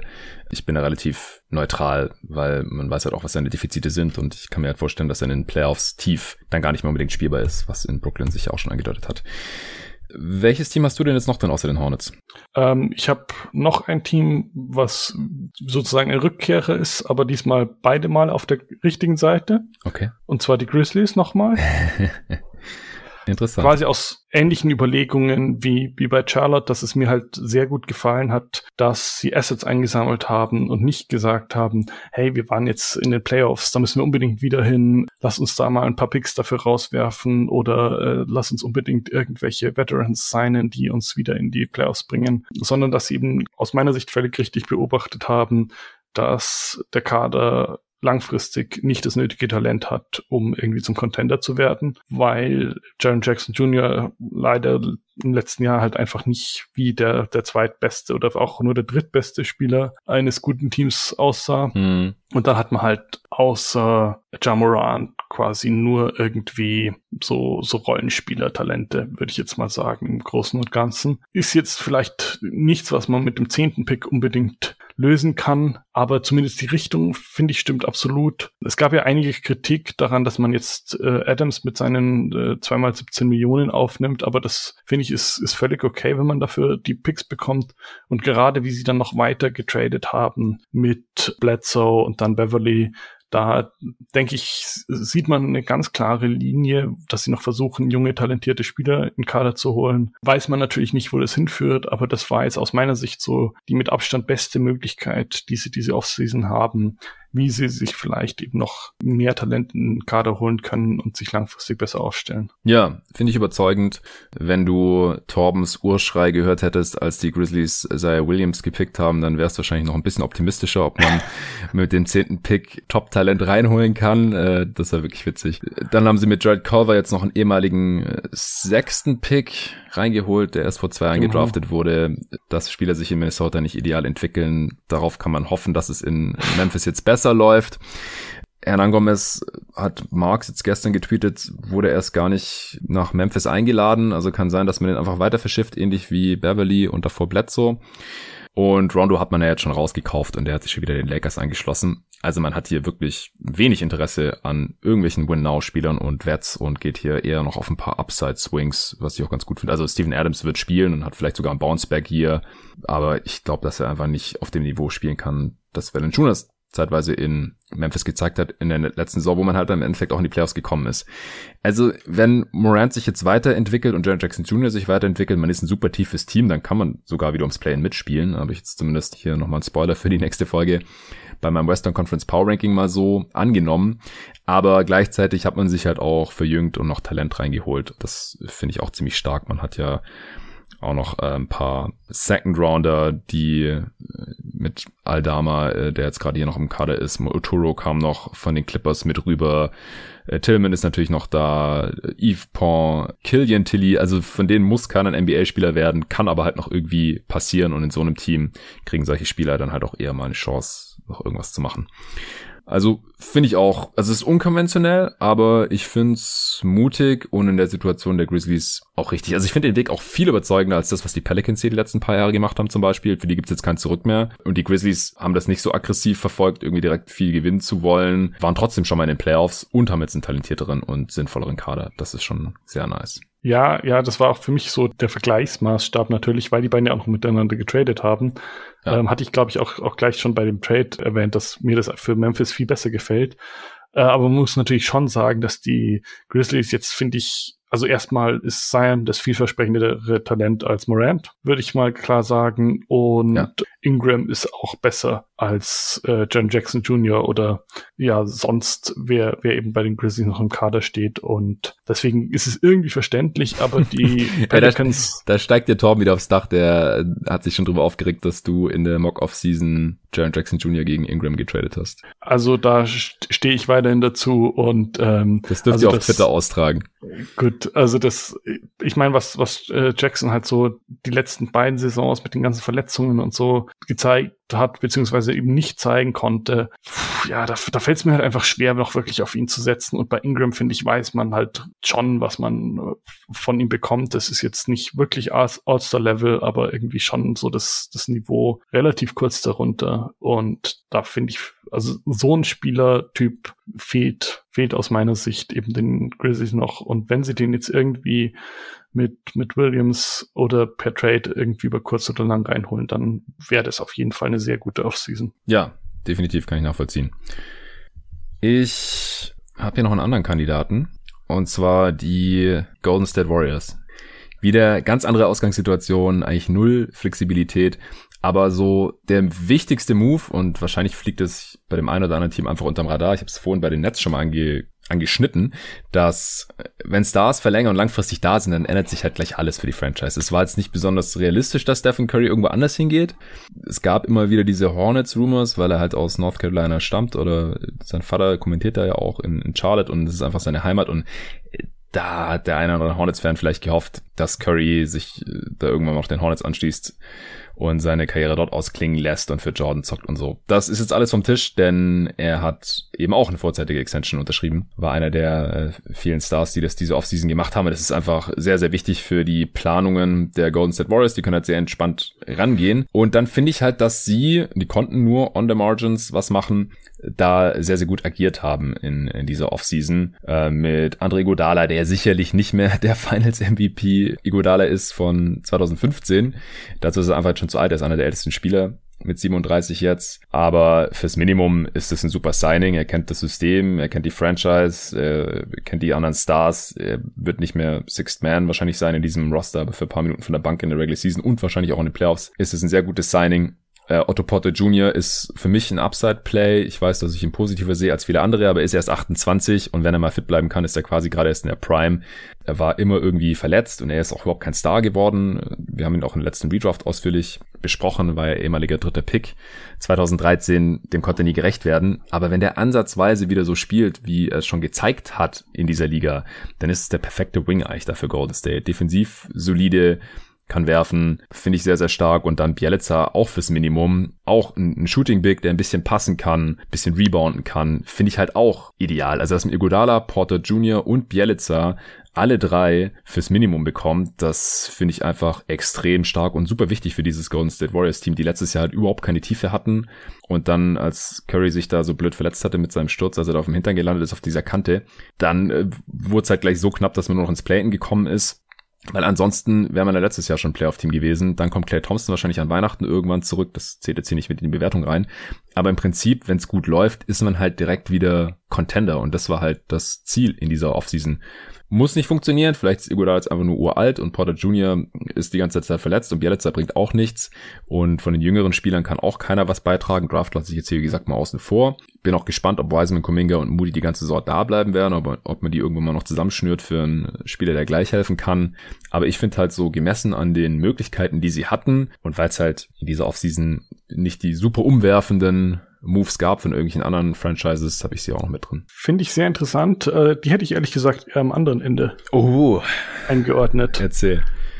Ja, du sagst, sie hatten kaum Möglichkeiten. Ich sag, sie hätten was machen müssen, was tiefgreifenderes. Die Picks traden oder die Rookies traden oder was meinst du? Ja, also ich, ich habe den Eindruck, also auch gerade was man so mitbekommen hat, wie die Mitspieler auf Wiseman beziehungsweise wie er halt gespielt hat, reagiert haben und die die Klagen irgendwie, wir bräuchten jemand, der uns gleich hilft oder sowas, äh, glaube ich, kam von Curry und von Green. Da hatte ich einfach irgendwie so den Eindruck, das kann nicht wirklich die Lösung sein, jetzt einfach die Picks die er, also was war es, der siebte und der vierzehnte, glaube ich? Ja. Die jetzt einfach zu behalten. Besser gesagt, die beiden Picks und Wiseman zu behalten.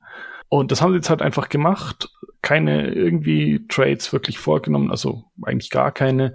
Und das ist aus meiner Sicht halt einfach zu wenig. Curry, die Extension hatte ich quasi als gegeben vorausgesetzt. Echt? Deswegen, okay. äh, ja, also da hat, hatte ich eigentlich, hatte ich eigentlich gar keinen Zweifel dran. Hm. Also vielleicht äh, höre ich da zu wenig äh, irgendwelche Charlotte-Fans, aber äh, ich, ich war mir eigentlich völlig sicher, dass er seine Karriere bei Golden State beenden will und ähm, dass er dann über kurz oder lang das Geld nimmt, was ja auch absurd viel ist. Also jetzt äh, sind alle NBA-Gehälter eigentlich, aber das ist halt jetzt nochmal besonders viel. Der verdient ja 2025, 26 mit dann, was ist er dann, 36, 37 ja. oder sowas, verdient er fast 60 Millionen. Ja. Und äh, ja, also da muss der, der Salary Cap schon sehr stark steigen, dass es irgendwie ähm, nicht unglaublich viel ist und dass die Warriors halt weiterhin da ihren, ihren Kader für ungefähr das Doppelte des tatsächlichen Salary Caps haben. Also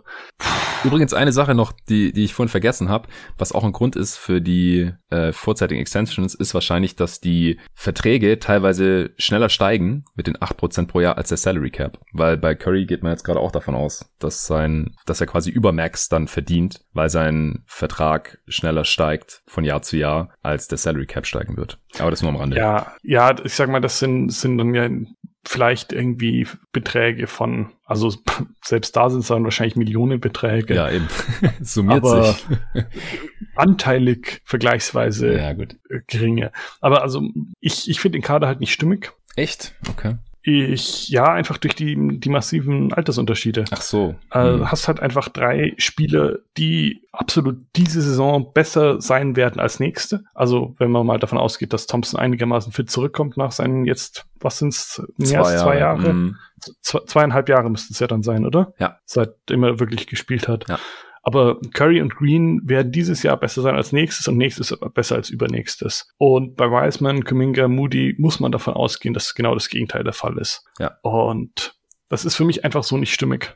Das kann ich nachvollziehen und ich habe auch vor der Draft in diesem Pod gesagt, da gab es die Frage bei irgendeiner Answering Machine, äh, ob die, was die Warriors machen sollten mit ihren Picks. Da habe ich gesagt, wenn es ein Angebot gibt für einen Spieler, der gleich helfen kann, das muss kein Star sein, das kann einfach nur Starter-Level-Spieler sein im Prinzip, wo man weiß, der macht dieses Team in den Playoffs besser dann sollte man die traden und Wiseman auch. Also jeder, der den Pod schon ein bisschen länger hört, der weiß, dass ich überhaupt kein Fan von Wiseman bin oder von dem Pick für die Warriors war, weil halt klar war, der Typ kann ihnen die nächsten Jahre nicht beim Gewinnen helfen und in der ersten Saison ist genau das passiert. Dann hat er sich noch verletzt und deswegen ist halt gerade im Wert tief und deswegen verstehe ich dass sie ihn jetzt nicht getradet haben.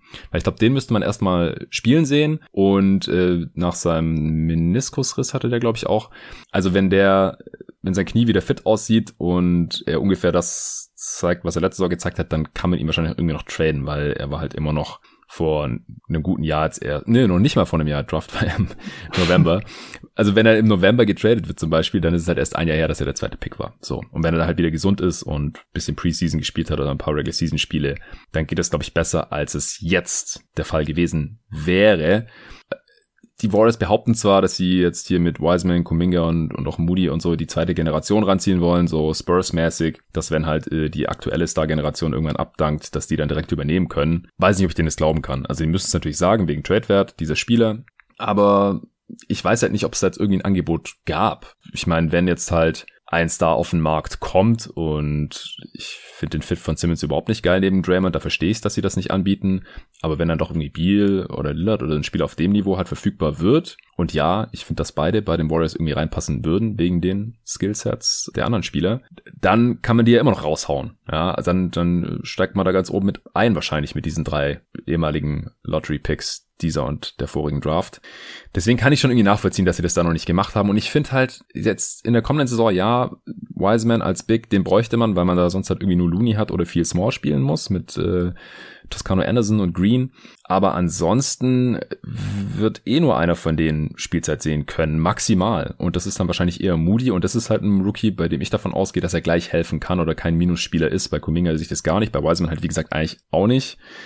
Ja, aber das ist ist doch dann nicht ein Grund dafür, dass es äh, eine gelungene Kaderzusammenstellung ist, wenn die eh nicht spielen und dann ihren Wert äh, reduzieren. Ich bin da gar nicht so von überzeugt, dass die direkt so viel an Wert verlieren, ehrlich gesagt. Wenn man einfach sieht, hey, ähm, die Warriors sind Win-Now-Team und wollen Contender sein und deswegen ist die Rotation halt Curry, Thompson, Wiggins, Green, Looney, Poole und dann äh, Toscano Anderson, Iguodala, Porter Jr., Bielitzer. Dann ist keine Spielzeit für die jungen Dudes da, einfach. Oder halt, wie gesagt, für Wiseman, weil positionell bedingt man ihn vielleicht irgendwie braucht. Das weiß ich nicht, ob das so schlecht ist. Also ich meine, es ist doch eigentlich immer so, dass Spieler, sobald sie gedraftet werden, erstmal an Wert verlieren, verglichen mit dem Pick. Ja. Das heißt, der Kuminga-Pick oder war, also der siebte Pick war vor dem Draft vermutlich mehr wert, als es jetzt ist. Und solange er nicht irgendwie äh, gute Leistungen zeigt, wird es weiterhin nach unten gehen mit dem Trade-Wert. Also deswegen bin ich, bin ich da einfach mit der ganzen Zusammensetzung oder dieser, diesem Versuch, jetzt halb die 18-, 19-Jährigen und halb die äh, über 30-Jährigen da unter einen Hut zu bringen, äh, bin, bin ich einfach überhaupt nicht überzeugt.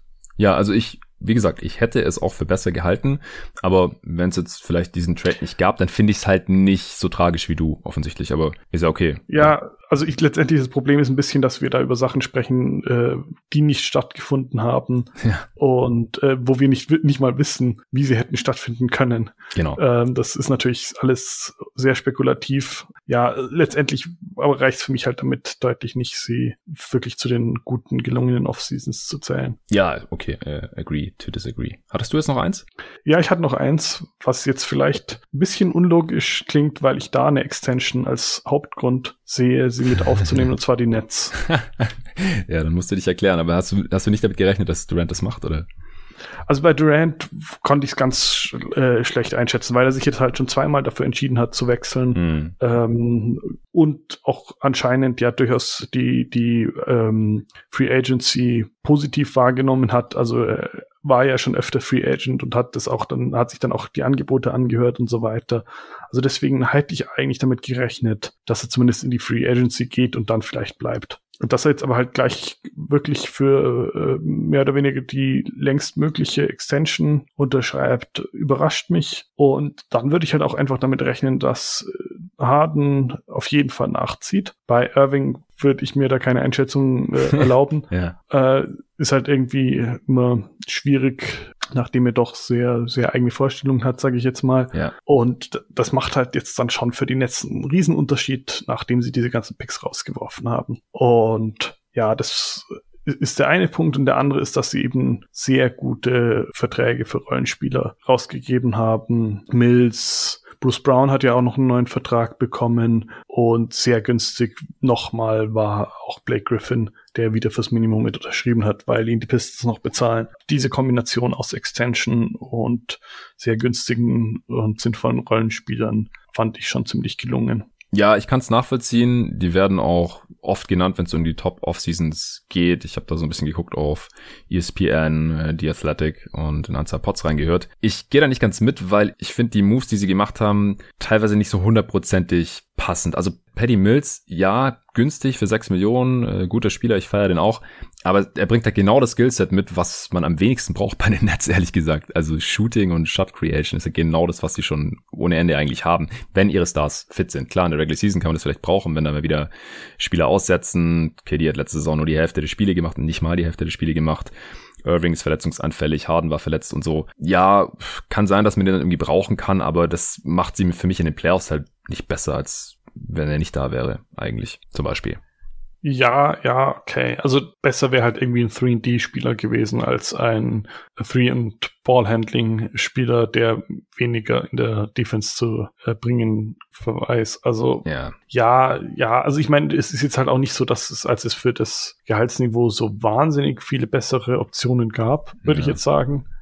Für mich Und- sind sie halt in, in dieser Offseason nicht wirklich besser geworden, weil sie halt, da wo ich die Fragezeichen sehe, und das am defensiven Ende des Feldes, haben sie halt gar nichts gemacht. Also sie haben äh, Bruce Brown gehalten, super wichtig. Also was heißt gehalten, ja. Ähm, der hat das Qualifying Offer unterschrieben, oder? 4,7 Millionen. Müsste Qualifying Ja. Offer sein. Ja, aber ist letztendlich auch gehalten. Ja, genau, er ist nicht weg. Äh, gut, wichtig. Auch Glück gehabt, dass ihm kein anderer was Gutes angeboten hat. Äh, ich meine, vielleicht hätten sie uns einfach gematcht, aber wie dem auch sei. Also Bruce Brown ist da, das ist gut. Javon Carter ist ein 3D-Guard, aber der ist halt, spielt nicht auf dem Niveau, dass er irgendwie tief in den Playoffs spielbar wäre, sonst hätte er bei Phoenix ja Spielzeit gesehen.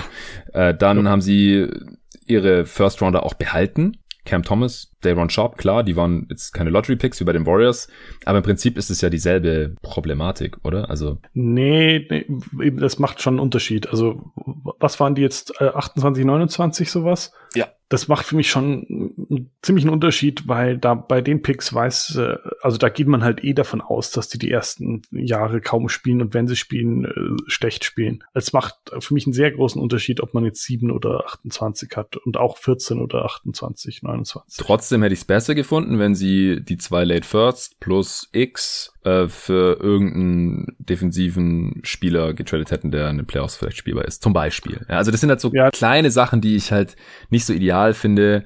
Jeff Green nicht gehalten, dafür James Johnson finde ich ein kleines Downgrade, ehrlich gesagt. Black Griffin zu halten fürs Minimum ist super.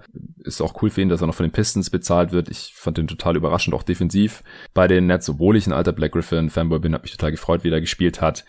Aber er, also wie gesagt, er hat viel besser verteidigt, als man sich das jemals wünschen hätte können. Aber ich glaube halt, dass der irgendwann auch an seine Grenzen da stößt. Ähm, wie gesagt, so unterm Strich, Offseason war gut und wie gesagt, es wiegt sehr, sehr schwer, dass Kevin Durant hier verlängert hat. Ich sehe das schon auch so wie du, dass es hier schwerer wiegt oder noch positiver zu sehen ist als die Curry Extension bei den Warriors. Gar keine Frage. Da wird für mich auch viel zu wenig drüber gesprochen eigentlich, dass Kevin Durant sich da jetzt vorzeitig entschieden hat. Spätestens wenn Harden und vor allem wenn dann auch Irving verlängert, dann muss es eigentlich die große Story sein, dass die Nets halt all in gegangen sind und sich das total ausgezahlt hat, weil das war ein großer Kritikpunkt an dem James Harden Trade, dass sie da so Ja. all in gehen und, und so viel Assets reingeschmissen haben, so viel Picks weg und so.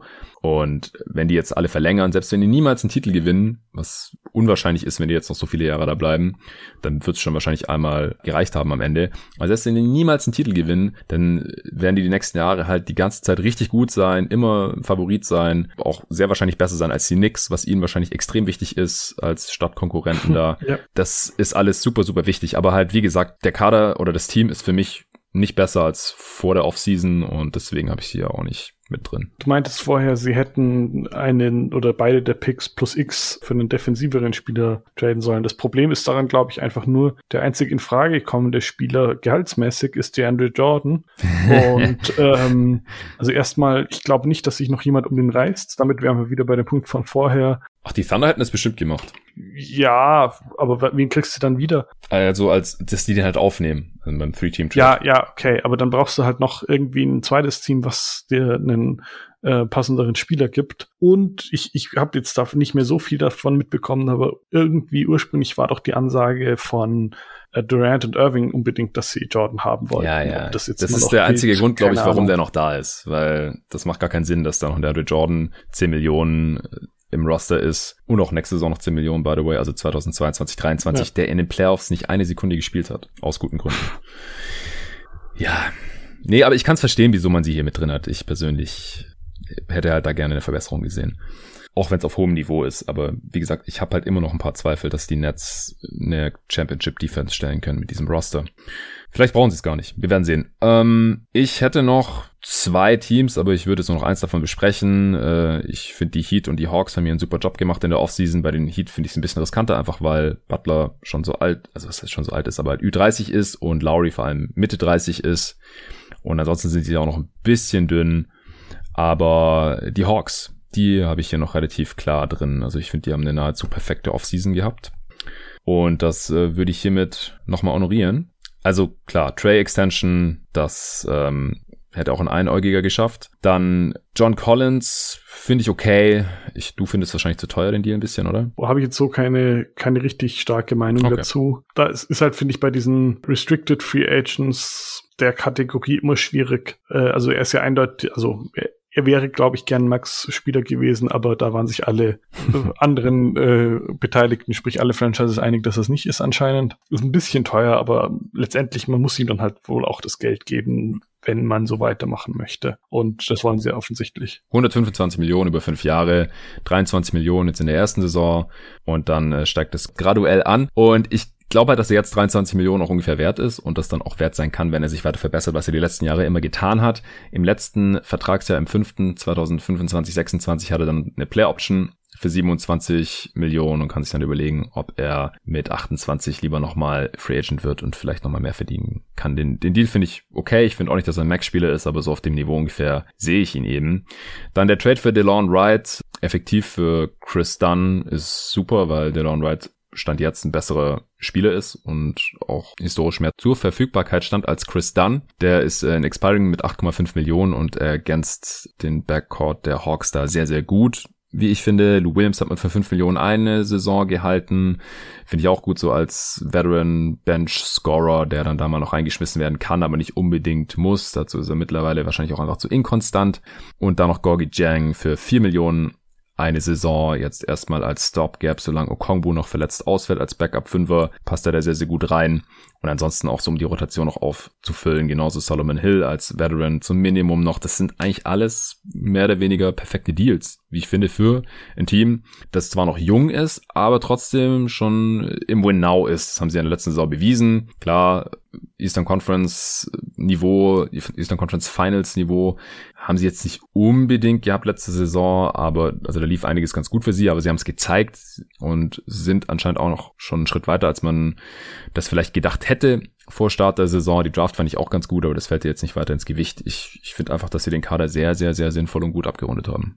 Äh, ja, ich sag mal, für mich sind sie in einer ähnlichen Kategorie wie die Suns. Ähm, hm. Also so bei den wichtigsten Entscheidungen finde ich es durchaus ganz gut. Äh, also wie gesagt, der die Young Extension ist ja quasi gegeben. Collins reißt mich nicht vom Hocker. Und, aber die die anderen kleineren Deals sind halt auch so lauter Sachen, wo ich sage, ja, ist okay, aber ist jetzt auch nicht grandios. Ja, das also ist jetzt verkacken viele Teams, finde ich. Das darf man glaube ich nicht unterschätzen. Also ist jetzt Lou Williams nochmal fünf Millionen geben so was Wegweisendes. Nee, Oder aber in der, der Summe halt. Wright. In der Summe halt. Wright mhm. plus äh, Jang plus Williams plus Hill plus die Verlängerung von Collins. Ich meine, es, es hätte schon sein können, dass er woanders hingeht. Also das war jetzt nicht völlig aus der Luft gegriffen. Und wie gesagt, so in der Kombination finde ich es gut. Aber wie gesagt, es gibt, es gibt halt auch nicht so die Offseason, die er jetzt äh, total vom Hocker gehauen hat dieses Jahr. Ja, also da bin ich halt auch so im Bereich, ist eigentlich zu wenig Interessantes passiert, dass man sie wirklich zu den Besten setzen könnte. Also zum Beispiel, sie haben es halt nicht geschafft, irgendjemanden, der, der noch etwas jünger ist, da reinzuholen. Also die sind alle so um die 30, die Verstärkung, die sie geholt haben, beziehungsweise Lou Williams sogar deutlich über 30. Und es ist halt eindeutig niemand, der irgendwie längerfristig reinpasst, sondern irgendwie so, also es sind wirklich wortwörtlich alle für eine Saison da. Ich glaube, das finde ich aber sogar besser, wenn man sich halt vor Augen führt, dass sie noch diese zwei Picks hatten und mit Jalen Johnson und äh, Sharif Cooper, der zwei Dudes. Und sie haben halt auch noch jüngere Spieler im Kader, ja, also Cam Reddish, der Andre Hunter, da kann man schon noch was erwarten. Äh, genauso bei, bei Collins, Okongwu, auch Trey Young dürfte noch besser werden. Also ich finde, der Mix, der passt hier schon sehr gut. Ja, ich, ich kann einfach bei den Einjahresverpflichtungen jetzt niemanden so sehen, wo ich sage, super, toll, genau der richtige Spieler, sondern immer nur okay. und deswegen lasse ich da, lasse ich mich da nicht irgendwie dazu hinreißen, die auf die der Liste der besten Offseasons zu packen. Ja, ist okay, ist ja auch spannender, als wenn wir hier immer nur einer Meinung sind. Äh, haben wir jetzt alle Teams besprochen, die du heute besprochen haben wolltest? Äh, ja, genau. Ich habe jetzt alles, was ich so unter die besten, schlechtesten gesetzt hatte, durchgesprochen hier. Ja, top. Dann äh, vielen Dank. Hat jetzt auch relativ lang gedauert. Ist ein Monster-Pod, aber aktuell kommen ja nicht so viele Pods. Ich werde ihn jetzt trotzdem am Stück lassen. Wie gesagt, früher war das immer ein, ein Zweiteiler mit Top und Flop und am Anfang haben wir ja auch noch über den Trade gesprochen und Bigger Picture Stuff und Trends und sowas. Das ist jetzt schon in Ordnung so, denke ich. Vielen Dank dir, Julian, dass du dir heute an diesem Sonntag die Zeit genommen hast. Und ansonsten allen vielen Dank fürs äh, Zuhören. Wie gesagt, nächste Folge wird dann das Western Conference Power Ranking und nächste Woche geht es dann los mit den äh, Top 30 Pots, die hier einer nach dem anderen erscheinen werden. Ja, macht's gut. Äh, wie gesagt, ich äh, bin dann mal im Urlaub und auch erstmal nicht mehr zu erreichen. Ein paar Puts gibt's trotzdem noch. Wir hören uns wieder im Oktober. Also ihr hört mich vorher noch, aber dann wieder mit tagesaktuelleren Geschichten. Bis dahin.